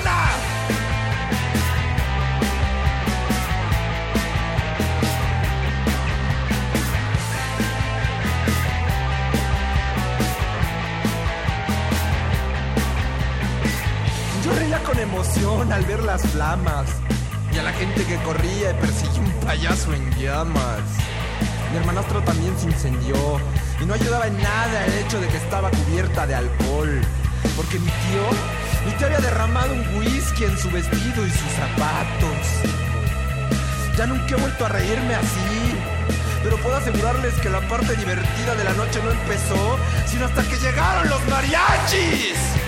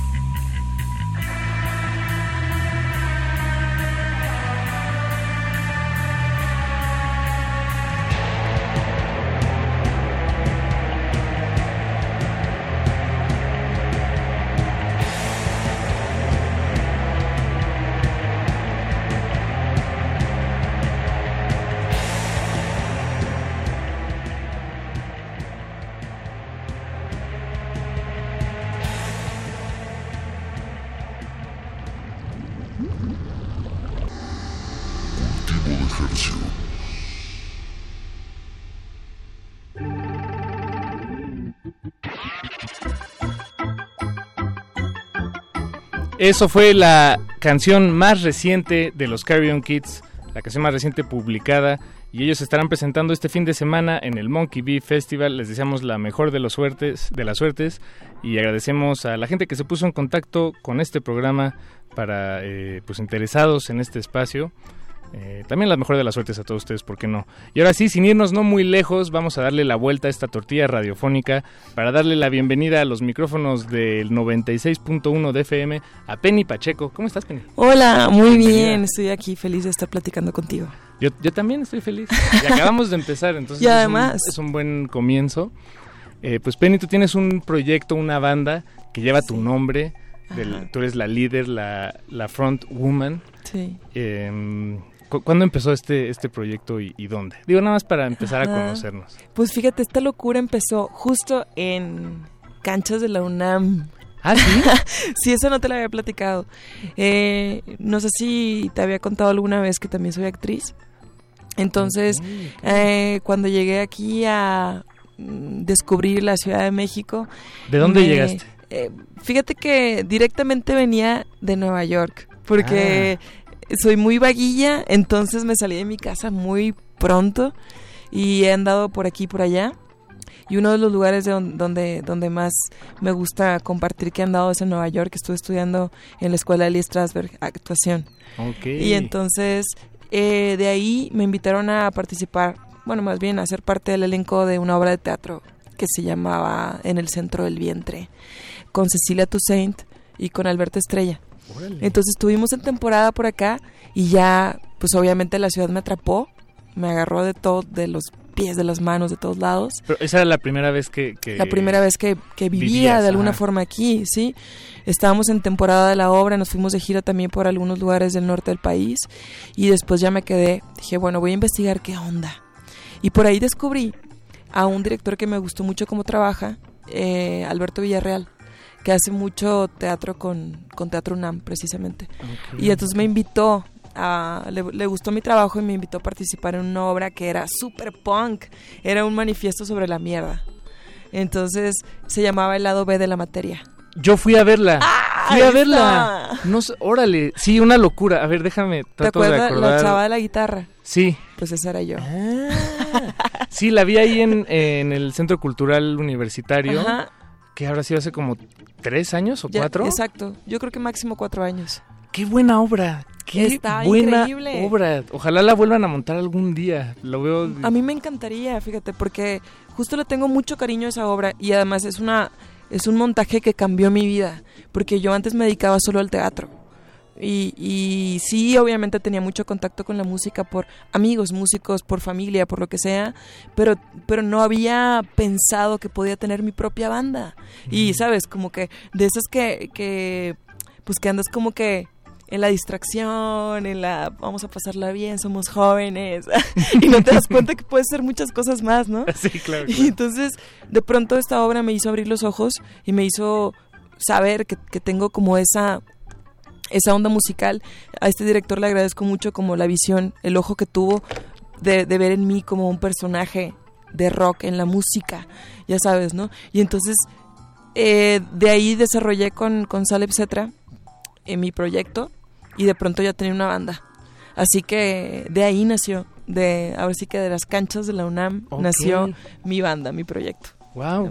Bueno, y eso es, eso es un, un inicio, vaya, es un buen primer paso. Sí. Y, y la música, entonces, ¿cómo empieza a conjugarse ya este lenguaje musical que pues define tu, tu banda, ¿no? Pues fíjate que, te digo, todo fue como muy lúdico desde el principio.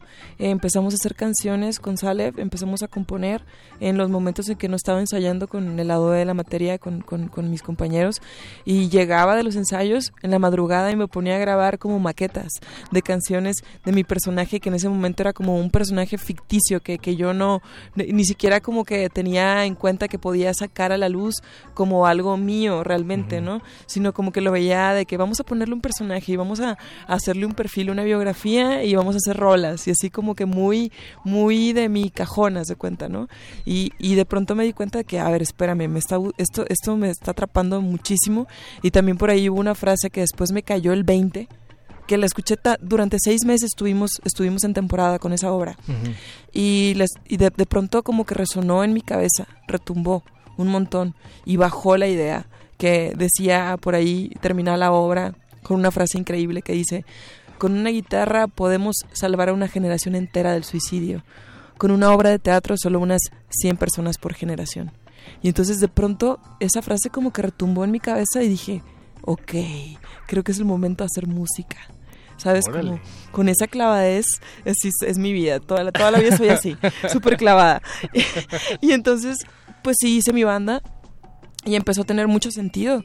Empezó a sonar punk, porque tal vez es mi personalidad. O sea, la verdad es que no.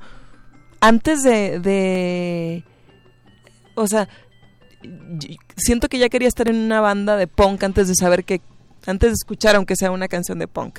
¿sabes? Como por esa, Claro. por esa onda que trae uno dentro. Yo soy fronteriza y en la frontera yo creo que la gente es muy punk, precisamente, como muy independiente, como muy eh, furiosa en el buen sentido de la palabra, como con mucha energía, como con mucha pasión, con mucha sangre. Sin literal. dudas, Ay, sí. ¿no? Y luego literal, ¿no? Con mucha sangre.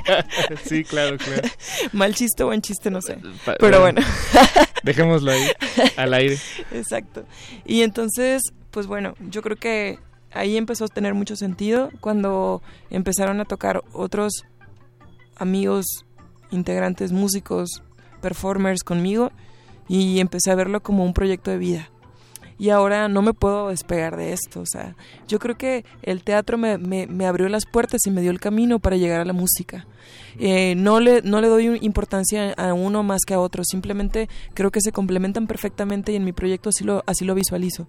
Yo estoy como muy atrapada en estas influencias musicales del glam rock de los 70s, de, de, de todas estas influencias musicales que tenían como mucha influencia del rock, como David Bo del, del teatro, perdón, del teatro como David Bowie, como, como T-Rex, como Tyrannosaurus Rex antes de Ujú. T-Rex, ¿no? Como Sí. Mark Bolan, como los mismos Sonic Youth, como toda esta onda como super performance, super una suerte también de improvisación escénica y todas las personas que me he encontrado afortunadamente yo creo que ah, obviamente es muy a propósito, ¿no? De que, de que te- se te pongan enfrente a ese tipo de personas que también buscan lo mismo que tú, que ah, son personas que tienen, ya sea o inquietud por estar en el teatro, por, por, por, por in- involucrarse más en- como en la actuación y, y todo este mundo escénico y este mundo energético fantástico que es el teatro, o, o que ya tenían experiencia en eso. Sí, claro. Entonces, eh, la, la banda que he tenido, que ha sido como un gran laboratorio de músicos y de performers, todos han tenido como esta onda escénica que complementa muy bien mi proyecto. Entonces, pues sí, yo creo que es una, eh, es una banda muy de en vivo. A, a pesar de que también ya me estoy clavando mucho también el contenido, en la música, en, en la evolución musical que, que está tomando mi proyecto y está tomando como muy las riendas de eso, creo que es una- un proyecto muy de en vivo. Creo que es algo que se tiene que vivir live. Eso, pues eh, creo que es momento de escuchar algo que como dices, tal vez no, no, no, no acaba de reflejar la totalidad de lo que el proyecto representa para Ajá. ti, que, que es muy eh, de- eh, performático, Ajá. el escenario cobra una relevancia que, que, que no es posible eh, capturar más que, más que ahí, pero eso no te ha detenido de grabar tus canciones. Y pues escuchemos algo de a, a qué suena todo este recorrido que nos, has- que nos estás contando y en qué está desbocando. Tiene, sacaste un disco hace un par de años, tu primer disco de First Penny Pacheco. Sí, ¿Sí? sí, exactamente. Eh, salió hace como un par de años y bueno, pues fue una experiencia muy bonita, te digo que fue una suerte de laboratorio, de experimentación. ¿no? Y entonces por ahí hay influencias musicales del mismo productor que es la Chiqui Samaro, de, de los integrantes de mi banda en ese entonces, eh, o por supuesto que mías, de Saleb Cetra con quien empecé mi proyecto. Eh, digamos que es como una gran mezcla de, de, de- de sueños, de como una fábrica de no tanto de ilusiones, sino como de teatralidad, de, de esta fantasía que te da el teatro, ¿no? Y, y, y de pronto, eh, más adelante, todo, todo se convierte, no, no, no quiere decir que vaya tomando seriedad, ¿no? O sea, simplemente, o sea, a mí me gusta jugar todo el tiempo. Es más, antes que, que sali- de salir al escenario, siempre trato de convencer a mi banda que, que vamos a salir a un patio de juego de, de diversión, a un parque de diversión, ¿no? Que vamos a salir a jugar y que se diviertan y que pueden hacer lo que quieran, porque estamos haciendo punk. Claro, porque estamos exacto. haciendo algo que, que, que, que implica todo ese eh, intercambio energético con la gente, ¿no? Que si alguien, que si el baterista se quiere bajar y, y, y decir algo en el micrófono, o bajarse con la gente, o tomar una mesa como la batería, lo puede hacer. O sea, quiero llegar a ese punto, ¿sabes? Sí, Donde sí, sí, se sí. sienta esa libertad, esa onda, esa, esa onda que, que, que para mí representa la música, que para mí es como absolutamente lúdico, un espacio de, de juego, ¿no? Que, que por supuesto que te digo que tiene, que tiene un grado también de, de, de clavarse a estudiar, de, de cómo quiere sonar, de las influencias musicales, de leer, de la enciclopedia de la música que está por ahí en todos lados, en personajes increíbles como Bowie, por ejemplo, Ujú. ¿no? Pero pero que sí que tiene que tener esa parte divertida, ¿no? Y que y que además estamos haciendo un tipo de música que a lo mejor hay un una cancha bastante amplia en México en, en la que podemos jugar y en la que podemos incluso invitar a otras a otras personas a jugar también, ¿no? Entonces, este, creo que, eh, bueno, hay, hay espacio para, para poder decir muchas cosas. No hay, eh, en, en- no no- obviamente no estamos como en un lugar de competencia ni nada, pero, pero creo que hace falta como llenar ese espacio del rock con, con voz femenina también, ¿no? Al Sin frente. duda. sin duda, sin duda. Y, y del punk, por supuesto, ¿no? O sea, no sé ni cómo decirlo, pero creo que sí me estoy explicando. No, no, no, sin duda. sí, pues, ¿qué, qué canción te gustaría escuchar, Penny? Del First Penny Pacheco. Antes de escuchar ya lo, lo último que has estado trabajando. Pues o lo más reciente, pues. Podemos escuchar um, la primer rola que hicimos. Se llama Pendejo. Pendejo, el tema número 2 de The First Penny Pacheco. Ajá. Pues vamos a escucharlo y ahorita volvemos. Estamos aquí con Penny Pacheco en la cabina de resistencia modulada.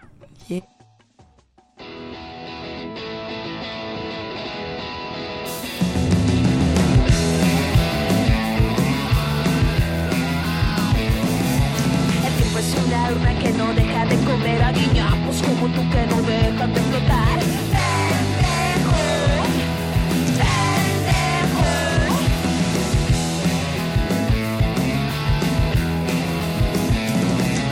Esto no va a funcionar si no llamas a Calimán en el instante más oscuro te vuelves a llorar por cada cosa que me hiciste restar.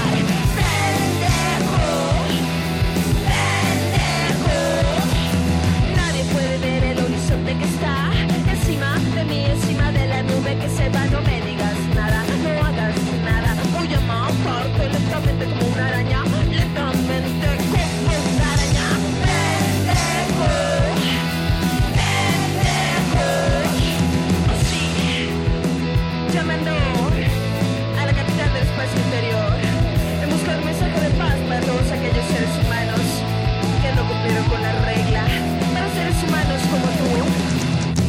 seres gusanos como tú. Pendejo.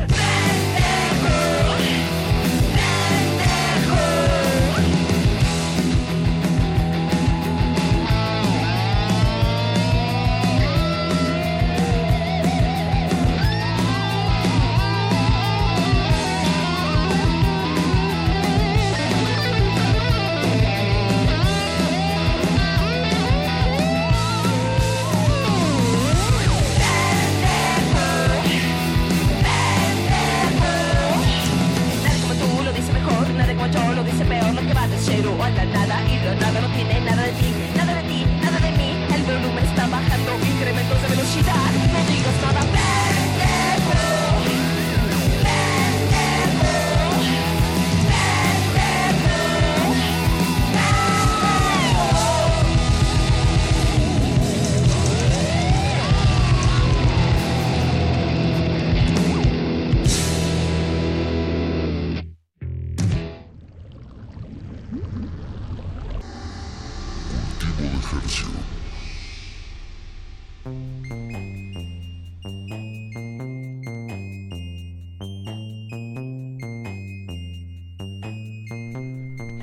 Escuchamos el tema Pendejo de Penny Pacheco, nuestra invitada de esta noche aquí en Cultivo de Ejercios. Y voy a leer un par de mensajes nada más nos, de, en Twitter. Eh, saludos a David García y a Pablo Extinto, que pues, nos están ahí reportándose y disfrutando mucho de la música. Saludos, David y Pablo. Les mando un beso. Que, que, que padre. Ah, y además nos escribe, perdón, nos dice David, eh, la música nos salva, qué buena inspiración para hacer música punk, o sea, la, la, la que tú le, le provocas. Ay, qué bien, qué bonito. y sí, la música nos salva. Es, es, verdad. es verdad. Eh, pues esto fue algo que publicaste hace un par de años y desde entonces hasta ahora eh, estuviste, pues me imagino, bueno, en, en otros proyectos, trabajando, componiendo, tocando. Eh, ¿Tocaste en Vive Latino? En- Tocamos en la entrada. En la entrada. del Vive. Estuvo super punk esa vez, me acuerdo. Hasta se nos fue la luz porque estaban colgados, imagínate. Agua. Hacía más punk. Estaban colgados de un, no sé si de un poste, no sé qué. Y se fue la luz como dos veces y luego la gente se empezó a poner acá. Lo buenísimo de eso es que como estábamos en la entrada, pasaba todo el mundo. Había un chorro de gente, ¿no? Mucha gente. Ok. Y entonces pues, se puso muy bien y se puso un, poco agresivo porque yo me empecé a poner más punk cada vez porque el ingeniero nos quería cortar las rolas y yo de que no nos vas a cortar. sí fue su culpa. Y luego le dediqué una canción, la de guau guau guau, y ahí estábamos de que peleando, ya sabes. Estuvo increíble. Sí, exacto, no, no suena nada negativo. una No, no, estuvo nada padre, negativa. la neta. Sobre todo porque pues, estamos hablando de punk, de, de, de teatro, de... También eh, mientras describías lo, lo que buscas en tu banda, que es esta libertad en el escenario, pues pienso en, en el teatro de improvisación que, Exacto. que parecería que no tiene reglas, porque en realidad no las tiene, pero en realidad sí las tiene, solo que están ahí como escondidas, ¿no? Es decir, una regla eh, sería tal vez eh, no mates a alguien de la audiencia, ¿no? O, o sea, bueno, eso. O puede ser una regla de la improvisación, justo eh, no negar. Eso, O sea, porque si niegas algo, entonces se acaba la escena. Entonces, digamos como que seguir, seguir, escuchar, mm, ver a tu compañero y, y obviamente continuar con lo que te está proponiendo. Porque si lo cortas, cualquier espectáculo es así, ¿no? Cualquier, Bueno, imagínate. sí, digo, tienes que ser muy bueno para, para poder cortar y, ¿no? Alguna Cambiar. vez, exacto, alguna vez alguien me decía que en, en el teatro de improvisación es como la lucha libre, están los rudos y los técnicos. Ajá. Los técnicos son los que siempre ceden a, a la idea propuesta y los Ajá. rudos son los que, eh, no sé, si yo hago como que estoy agarrando una escoba y tú ruda me dices, ¿por qué estás... eh, Agarrando eh, una agarrando un- no, un- una escopeta. ¿no? Ah, ya, ya, Y ya. me- Y, le, pues estás Bueno, eso está proponiendo, mi- está proponiendo la escena, ¿no? Entonces está, Sí, pero yo quería una escoba y tú me estás Ah. diciendo escopeta. Es como, Ya, no, de que, no, ah, Penny, es una escoba, qué ruda eres. y tú tienes que continuar y tener como Exacto, toda tengo esa que onda cachar. para decir, no, mira, es mi escoba, ¿no? Sí. También. Exacto. Y la verdad es muy divertido. El teatro, todas las artes escénicas son increíblemente divertidas.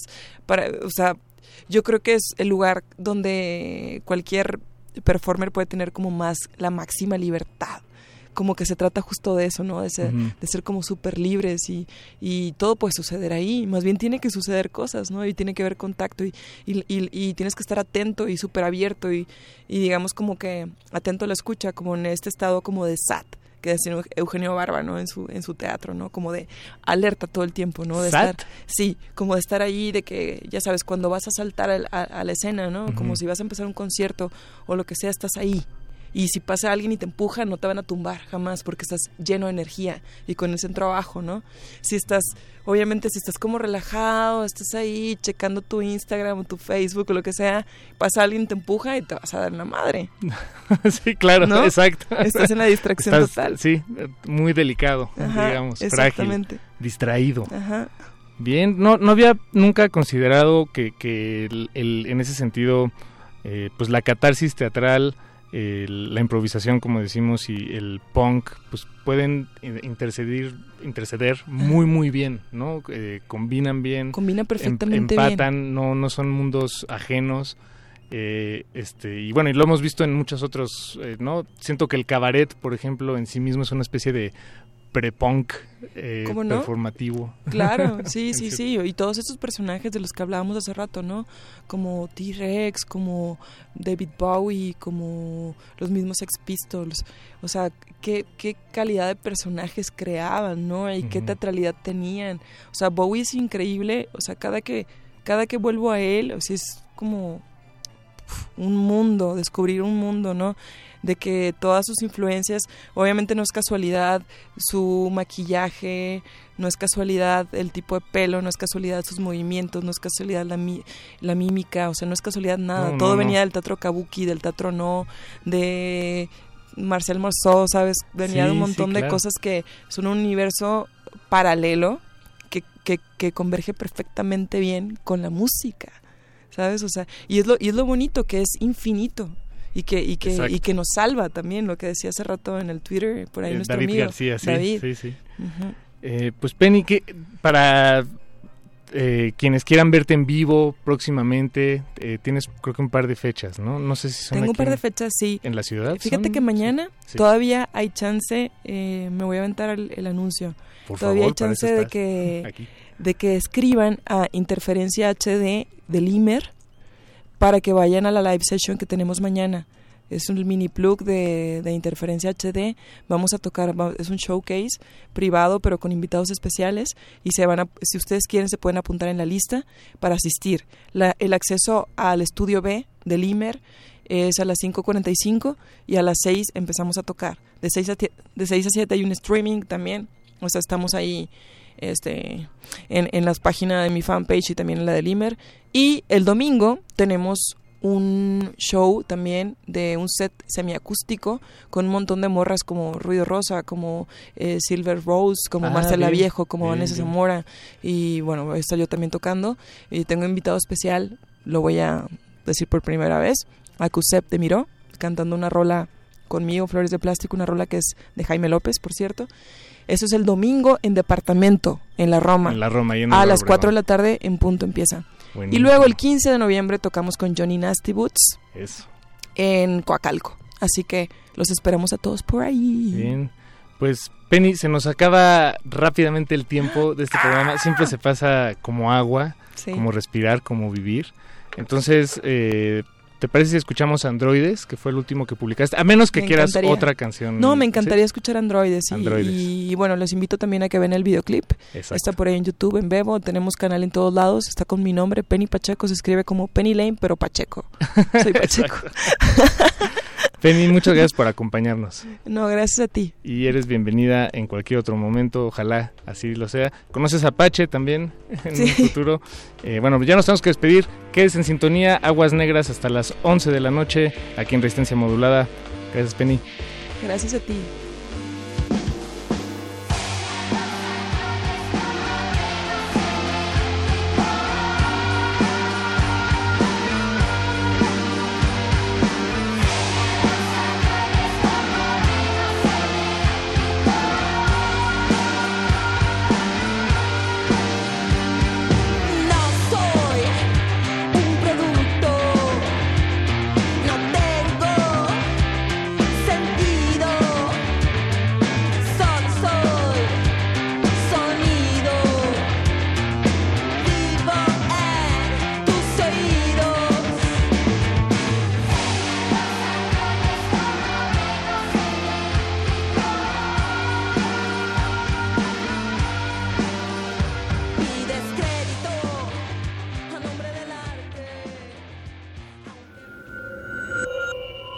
Escuchas 96.1 de FM.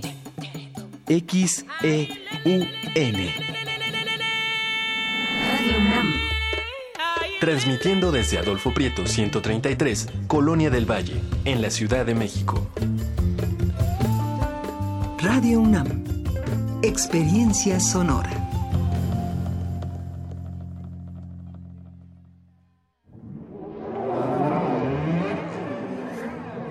Música, la partitura, la idea y la persona detrás.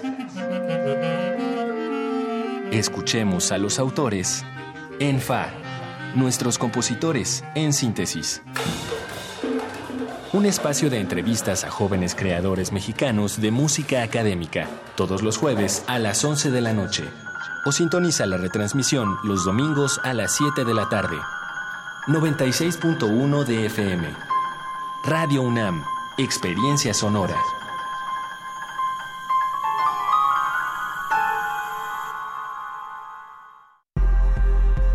La lucha por la equidad de género se consigue por varios frentes, desde las ideas y denuncias del feminismo hasta la deconstrucción de la masculinidad.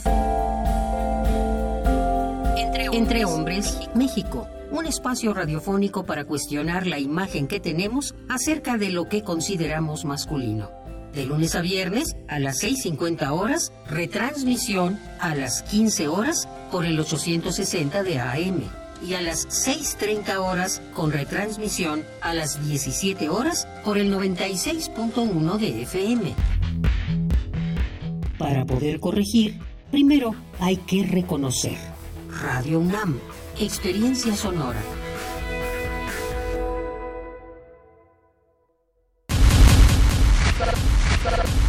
Soy lesbiana en una soy lesbiana en una nación que compulsivamente me persigue. Me persigue. Resistencia modulada. Quiero leerles un tuit que acaba de subir el presidente en este momento. Dice, misión cumplida, lo tenemos. Quiero informar a las mexicanas y a los mexicanos, Joaquín Guzmán Loera ha sido detenido.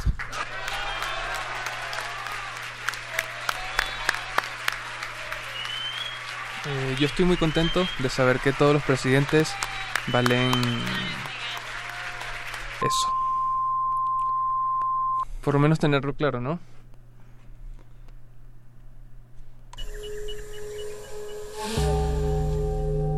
Existen Ecosistemas entre los charcos. La basura de unos es el tesoro de otros. La realidad es una máscara. Y cada una de sus verdades, una historia. Aguas negras. Ensuciamos porque la renovación está en. Limpiar. Limpiar.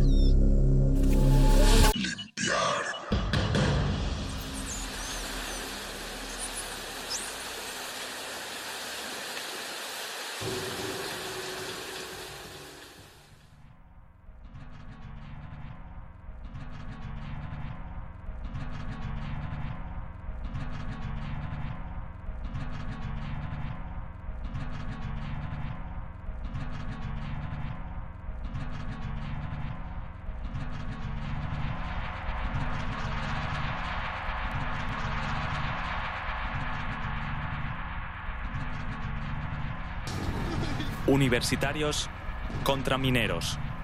Detractores contra partidarios de Evo Morales. Son los protagonistas de la última jornada de violencia que han vivido las calles de La Paz. Han pasado dos semanas desde las elecciones del 20 de octubre, pero las protestas que consideran un fraude la victoria de Morales no Si cesan. eres latinoamericano Los opositores como yo, acusan a la policía de cargar contra ellos. Del éxito del modelo económico chileno. El ejemplo a seguir Universitarios en Latina. O como le llamó contra el mineros. presidente chileno, el Detractores oasis en Bolivia se volvió a vivir una jornada de graves enfrentamientos entre los partidarios del gobierno y los seguidores de la oposición. en Chile. En la ciudad de Cochabamba, un joven de las 20 clases años murió durante los choques. El presidente Evo Morales expresó hizo un llamado a la paz. El mandatario culpó a los grupos políticos que, según sostiene, están promoviendo la violencia y el odio racial. La Defensoría de Bolivia pidió una investigación para aclarar las causas del fallecimiento. Sin embargo, desde la Muy oposición... buenas noches. En punto. Universitarios 34 horas después del incalificable ataque contra mujeres y niños de la familia de Evo Levarón, Morales. que dejó nueve muertos, Son los tres protagonistas mujeres de la adultas última y seis jornada de violencia edad, que han solo vivido hay las calles de La Paz. especulaciones sobre lo que pudo ocurrir. Se habla de una posible Han pasado dos confusión, semanas desde ya las que en la elecciones zona del se han 20 de octubre, pero las protestas que consideran un fraude la victoria de Morales Pero no cesan. Los opositores. Lo cierto es que fueron emboscados en un camino que conocían y usaban frecuentemente. Y que no hay manera, no hay manera de comprender una, una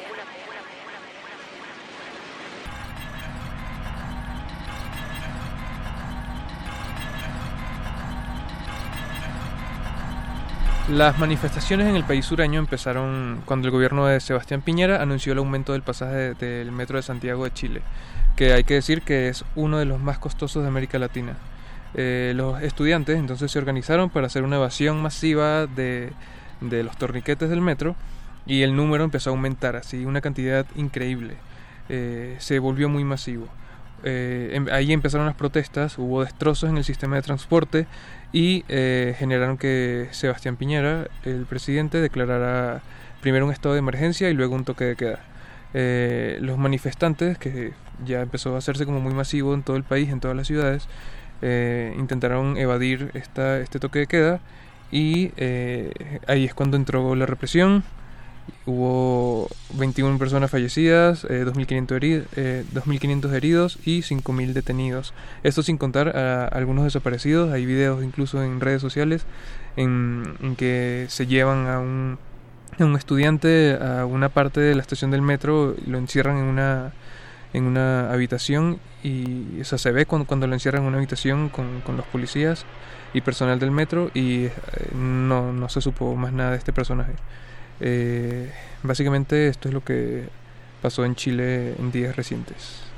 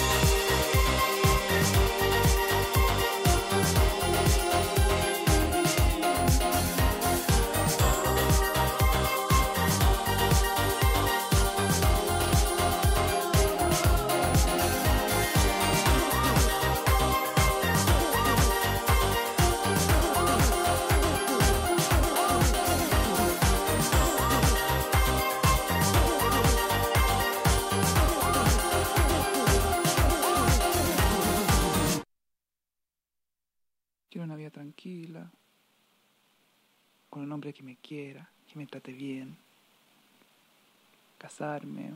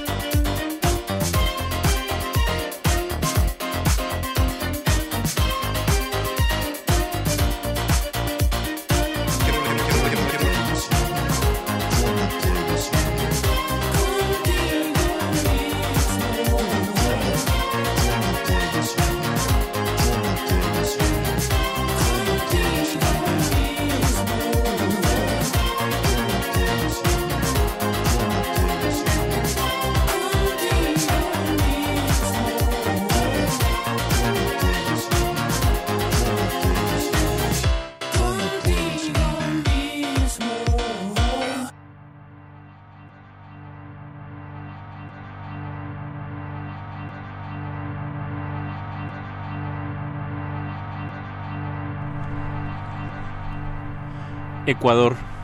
Tras los anuncios de medidas económicas del gobierno de Lenín Moreno, varias organizaciones llamaron a un paro general. El principal objetivo era que no eliminaran el subsidio a la gasolina. Rafael Correa, que gobernó en el periodo anterior, aprovechó la ocasión para, para meterse en el conflicto y culpar al gobierno actual de todo lo ocurrido. Aunque los opositores de Lenín Moreno rechazaron también la participación del expresidente. Al final, el presidente tuvo que echar para atrás las medidas decretadas y cesaron las protestas. 1.330 personas detenidas, 435 policías heridos, 100 132 bloqueos de carreteras.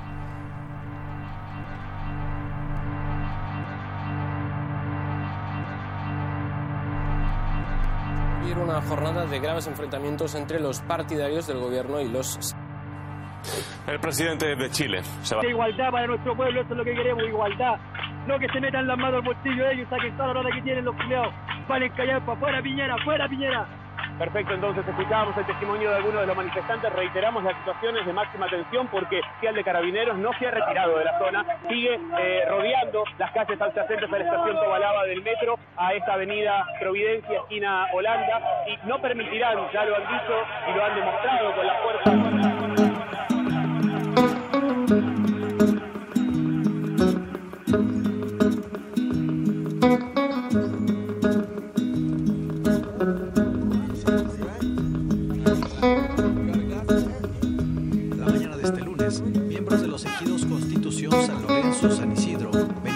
Y Colonia Lerdo de Tejada en Chihuahua Presuntos ejidatarios del Balsón irrumpieron en un rancho propiedad de la familia Levarón. Esto fue en Buenaventura, en Chihuahua. Muy buenas noches, en punto. 34 horas después del incalificado. Muy buenas noches, en punto.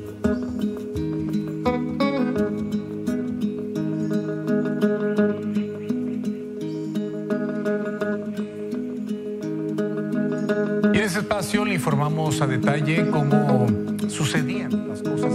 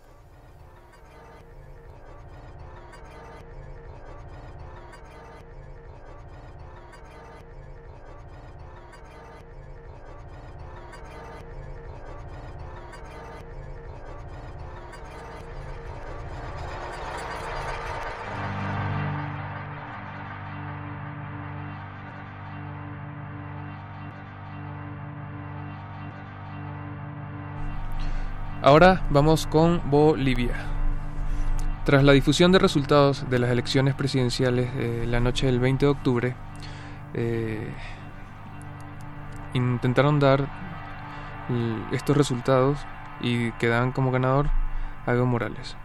Evo Morales es un presidente que ha tenido ya cuatro periodos presidenciales eh, desde el 2006. Este sería su cuarto mandato presidencial y la constitución de ese país solo permite una reelección. Esto quiere decir que Evo Morales eh, ha estado como, como gobernador del país eh, por reformas y de hecho hizo una reforma a la constitución y sea, o sea, no quiero decir tan feo, pero se la está mamando. Eh, el opositor Carlos Mesa hizo un llamamiento a sus seguidores esa noche del 20 de octubre para que se concentraran frente al Hotel Ex Radisson de La Paz, donde se estaba realizando el cómputo de las actas. Eh, hay videos en internet donde se ven que las actas que debían ser contadas, las papeletas, las cajas con las papeletas, eh, de conteo manual eh, estaban en sitios distintos donde no tenían que estar porque justo tenían que pasar el proceso de, conteo. Eh, más de 24 horas después, el Tribunal Supremo Electoral de Bolivia señaló a Evo Morales como ganador de una, con una estrecha victoria y no hubo necesidad de segunda vuelta. la, la victoria fue tan estrecha que que las protestas continuaron porque no el pueblo está pidiendo una segunda vuelta y, bueno eh, las protestas siguieron y han seguido en estos días aún eh, la ONU se metió eh, diciendo que era necesario una segunda vuelta para, para, dar como un poco de transparencia al proceso y hasta ahora no ha sido así. Memorable una estatua de Hugo Chávez la tumbaron en Bolivia, en La Paz, em, porque, porque bueno, eh, me recuerda mucho a lo que está pasando en Venezuela, un gobernador que ha hecho elecciones, eh, elecciones confusas, elecciones que, sin participación, y, y bueno, así está este país en este momento inconforme.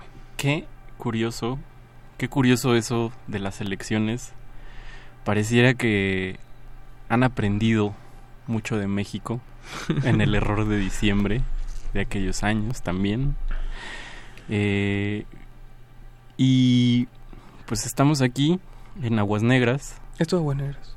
Esto es Aguas Negras. Vamos a continuar con este programa.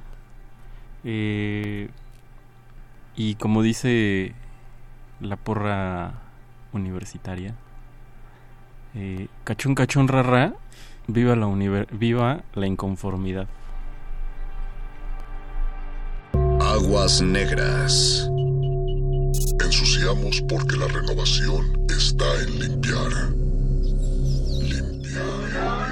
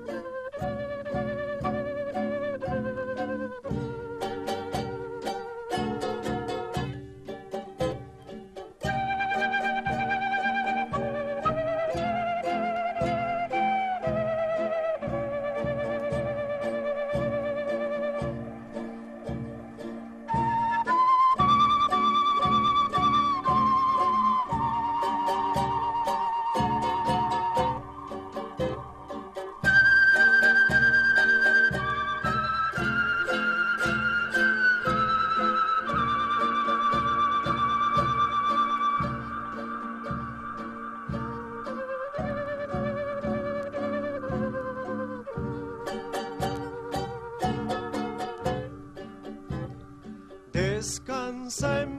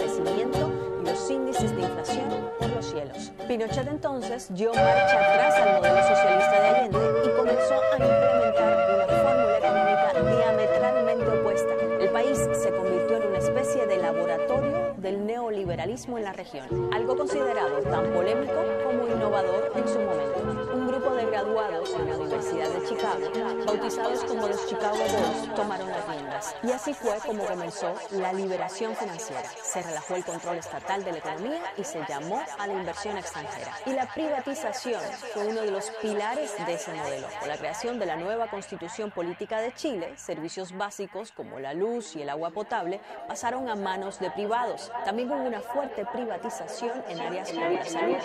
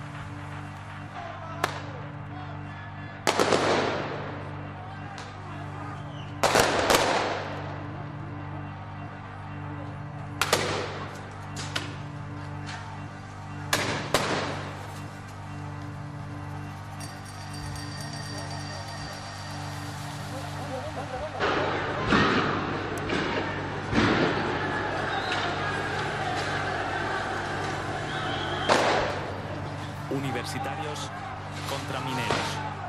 Detractores contra partidarios de Evo Morales. Son los protagonistas de la última jornada de violencia que han vivido las calles de La Paz. Han pasado dos semanas desde las elecciones del 20 de octubre, pero las protestas que consideran un fraude la policía de Morales no cesan. Los opositores acusan a la policía de cargar contra ellos. Violencia siempre va a haber, porque nosotros hemos crecido, todos creo para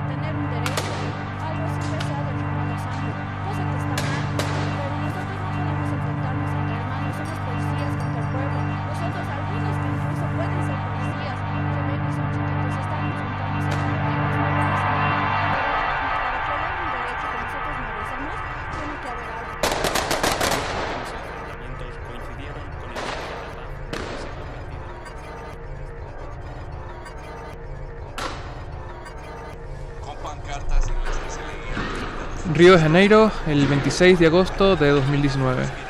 Miles de personas, entre ellas el, canta- el cantautor Caetano Veloso, eh, marcharon este domingo en la icónica playa de Ipanema en Río de Janeiro, en defensa de la Amazonia y contra el presidente del país, Jair Bolsonaro, con pancartas en las que se leía quemen a los fascistas, no al bosque, o eh, cuánto vale el aire que tú respiras.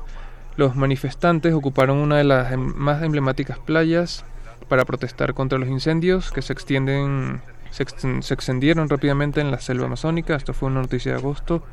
Veloso, uno de los creadores del movimiento tro- tropicalista, declaró que se unió a las protestas para luchar por la naturaleza y contra las decisiones que están siendo tomadas en el gobierno actual. El artista también calificó como inaceptable la postura oficial de Bolsonaro con respecto al medio ambiente. Él dice, estoy aquí para levantar las banderas de la preservación ambiental. Los incendios en la Amazonia dejaron en, en evi- en evidencia la, importan- la importancia de hacerlo, aseguró Veloso.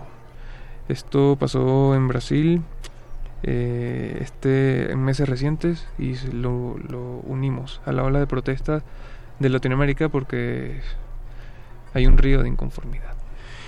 Y en esta inconformidad, en este síntoma eh, latinoamericano, bien lo decías el jueves pasado, algo, hay algo, quizás sí sabemos qué y no queremos ver, o realmente pues no sabemos, pero hay algo que no está caminando. En- en- y en ningún lado, Y en como- ningún lado. Y, y hay algo que está provocando pues, todo esto. Esto es Aguas Negras. Regresamos. Caetano Veloso ahora y Brasil.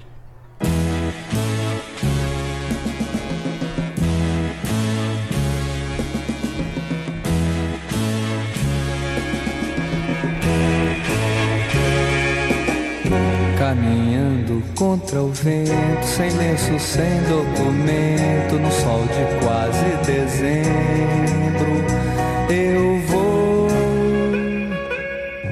O sol se reparte em crimes, espaçonaves, guerrilhas, em cardinales bonitas, eu vou.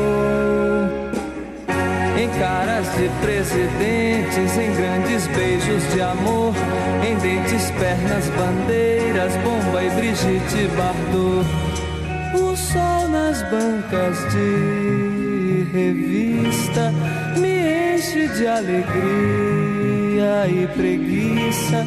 Quem lê tanta notícia, eu vou por entre fotos e nomes, os olhos cheios de cores, o peito cheio de amores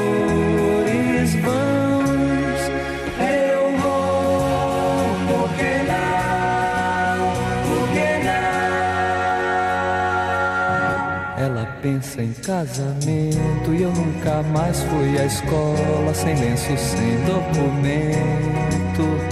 Eu vou.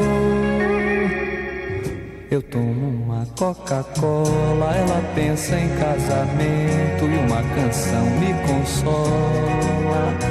Eu vou fotos e nomes, sem livros e sem fuzil, sem fome, sem telefone, no coração do Brasil.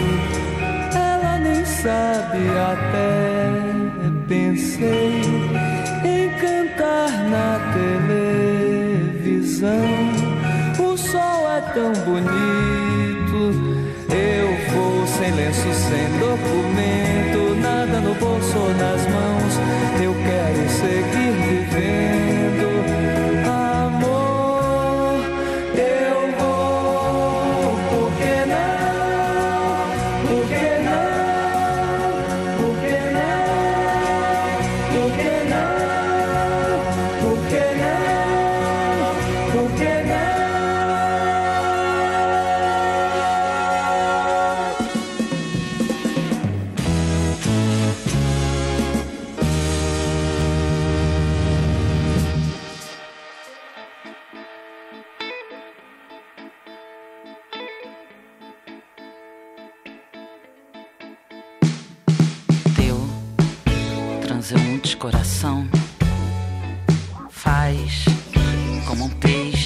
Aquário, nada solitário na cidade desilusão.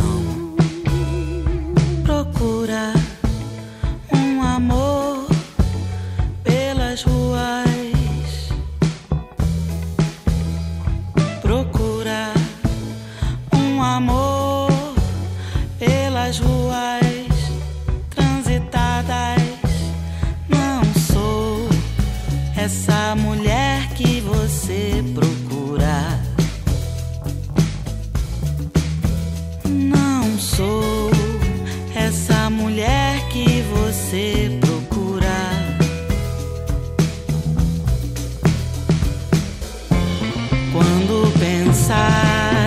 Pensares que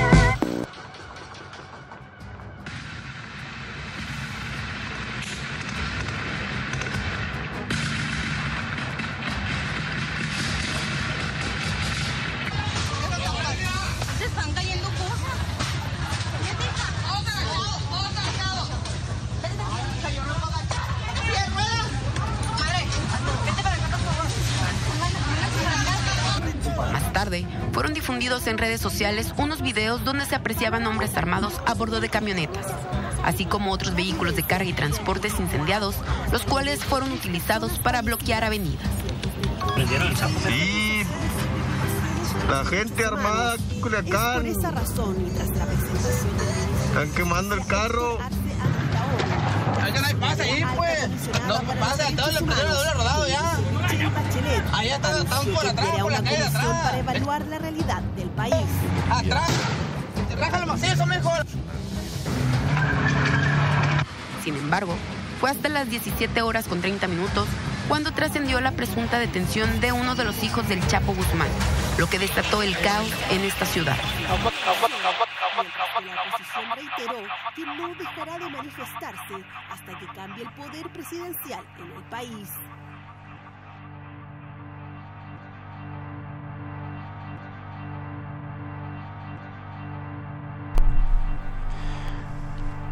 Quiero leerles un tuit, dijera Osorio Chong.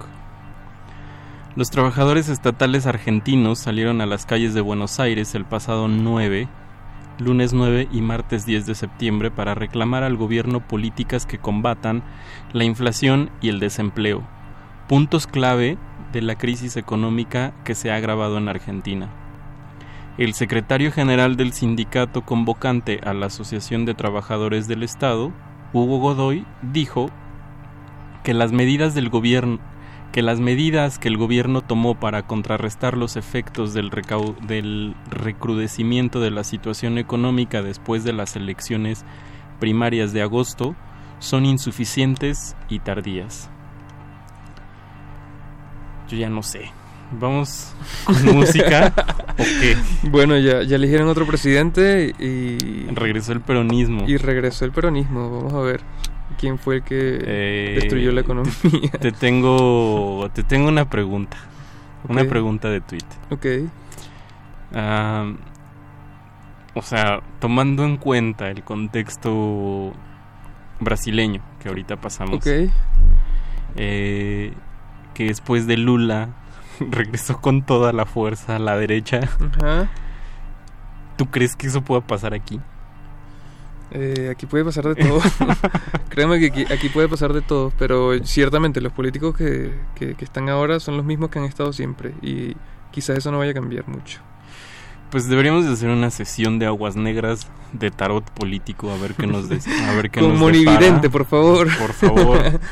Y pero antes de ponernos esote- o sea, de pasar de la política a lo esotérico, eh, vamos otra vez a reconfortarnos Con en- Argentina. en la naturaleza, vamos a tirarnos en la pampa y a escuchar lo que viene.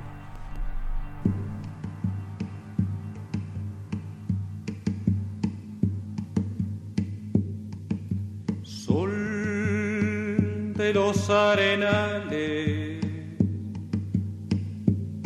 regada en sangre del bravo Saigüenque, grito que está volviendo en tu desbocado otro pehuenche.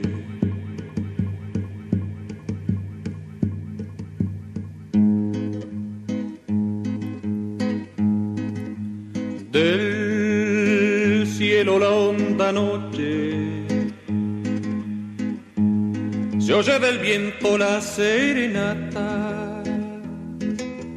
Tu voz la luna prende en la negra simba de mi araucana. Aguas que van quieren volver, aguas que van quieren volver, río arriba del canto aprendido, Neuquén, Quimei, Quimei, Neuquén.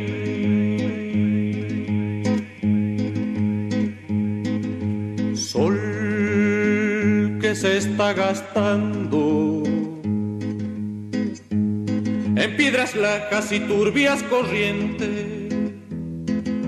Besa la sombra india que vuelve crecida de un sueño verde. Ya madura el silencio por el agreste vientre de tus bardas quiere rayen dormirse, tiembla en sus entrañas enamorada.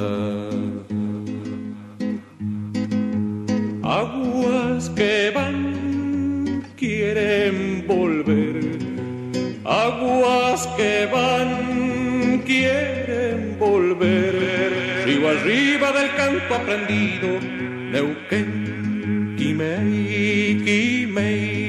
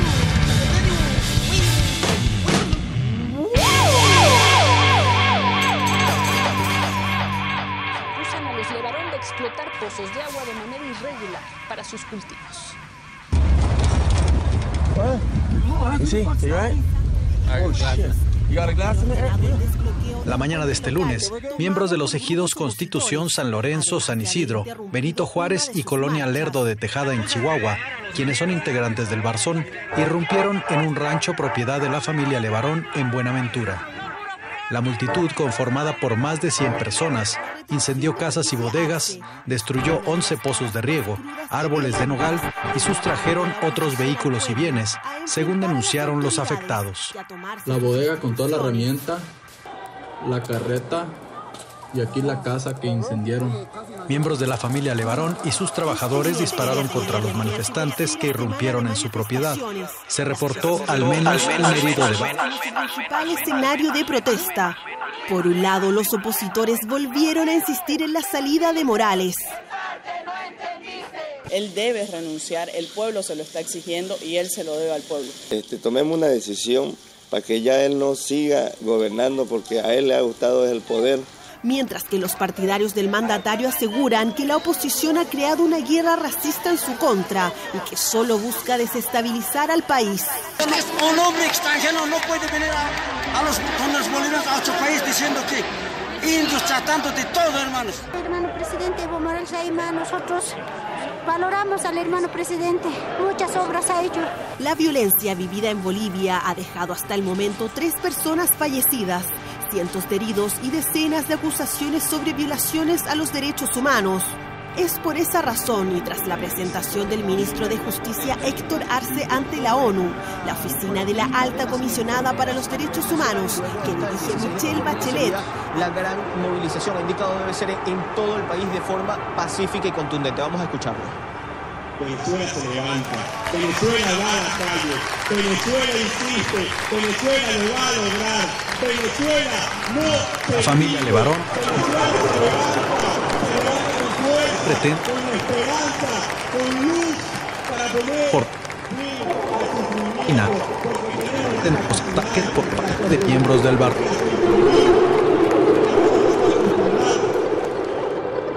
También el presidente encargado de Venezuela.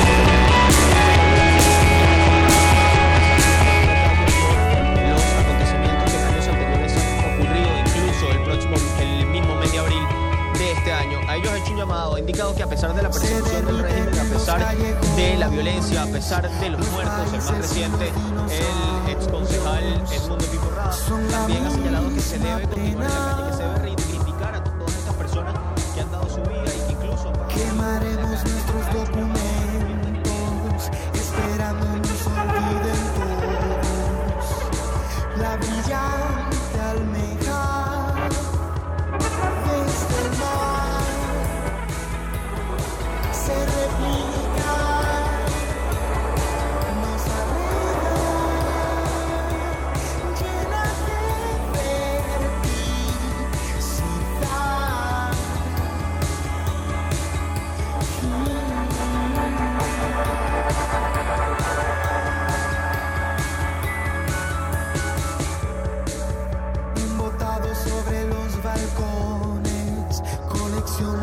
rutas más discretas.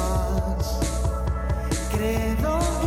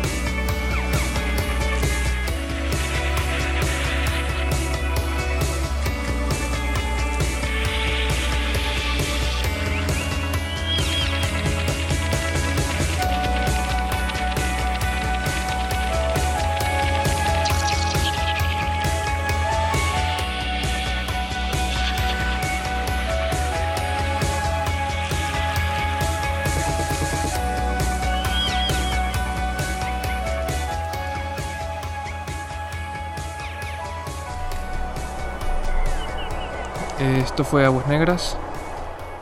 Eh, nos despedimos. Mauricio Orduña. Eh, Eduardo Luis. Y Hernández Hernández. Y muchos más. Un saludo a Eh, Ricardo Pineda que, no- que está, que regresa. Un saludito a Ricardo Pineda Pronto que anda regresa. en Houston, por ahí. A ver qué nos trae. ¿Tú crees a que ver nos qué nos trae. A Yo lo dudo. espe- esperemos que en Houston no lo alcance la crisis de inconformidad latinoamericana. Muy- Eh, seguramente José de. Jesús Silva está operando esta Muchas noche. gracias. Y pues yo les deseo felices trazos. Felices Sean vidas. felices. Eh, inconfórmense con lo que quieran, independientemente de la ideología que tengan. Eh, no permitamos que eso nos separe o, o que o caer en estas banalidades de segregarnos de de ay metiste ahí cultivo de ejercicios ah no y vaya no hay que que no nos pase como en el como en el fútbol que divide todo divide Recuerden todas las cosas dividen que no se dividan Lo único claro en esta vida es que no hay nada claro. Nadie. No. no hay el presidente ideal, nunca. no. Créanme. Ni el gobierno ideal, aunque usted esté mirando siempre a las Europas y a Alemania y a lo que usted quiera, eh, hay que adaptarse. Y hay que protestar también. hay que inconformarse. Así y es. de la inconformidad han nacido grandes músicas, grandes obras. Ya, cállate, Mau. Vámonos. Esto es 714 con Flor Delirio. Nos escuchamos el próximo jueves a las 10 de la noche. Saludos, Pablo Extinto, que nos anda escribiendo por ahí. A David también, muchas gracias. Abrazo a todos. Bye.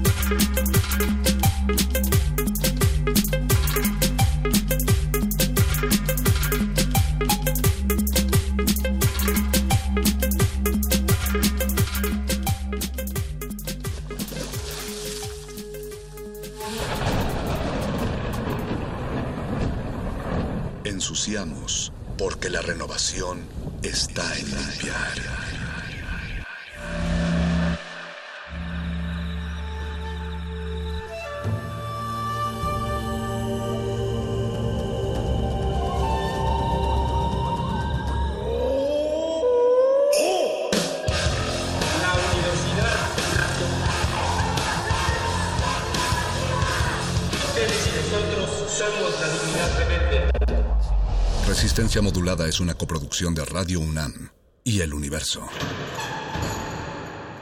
Quiero leerles un tweet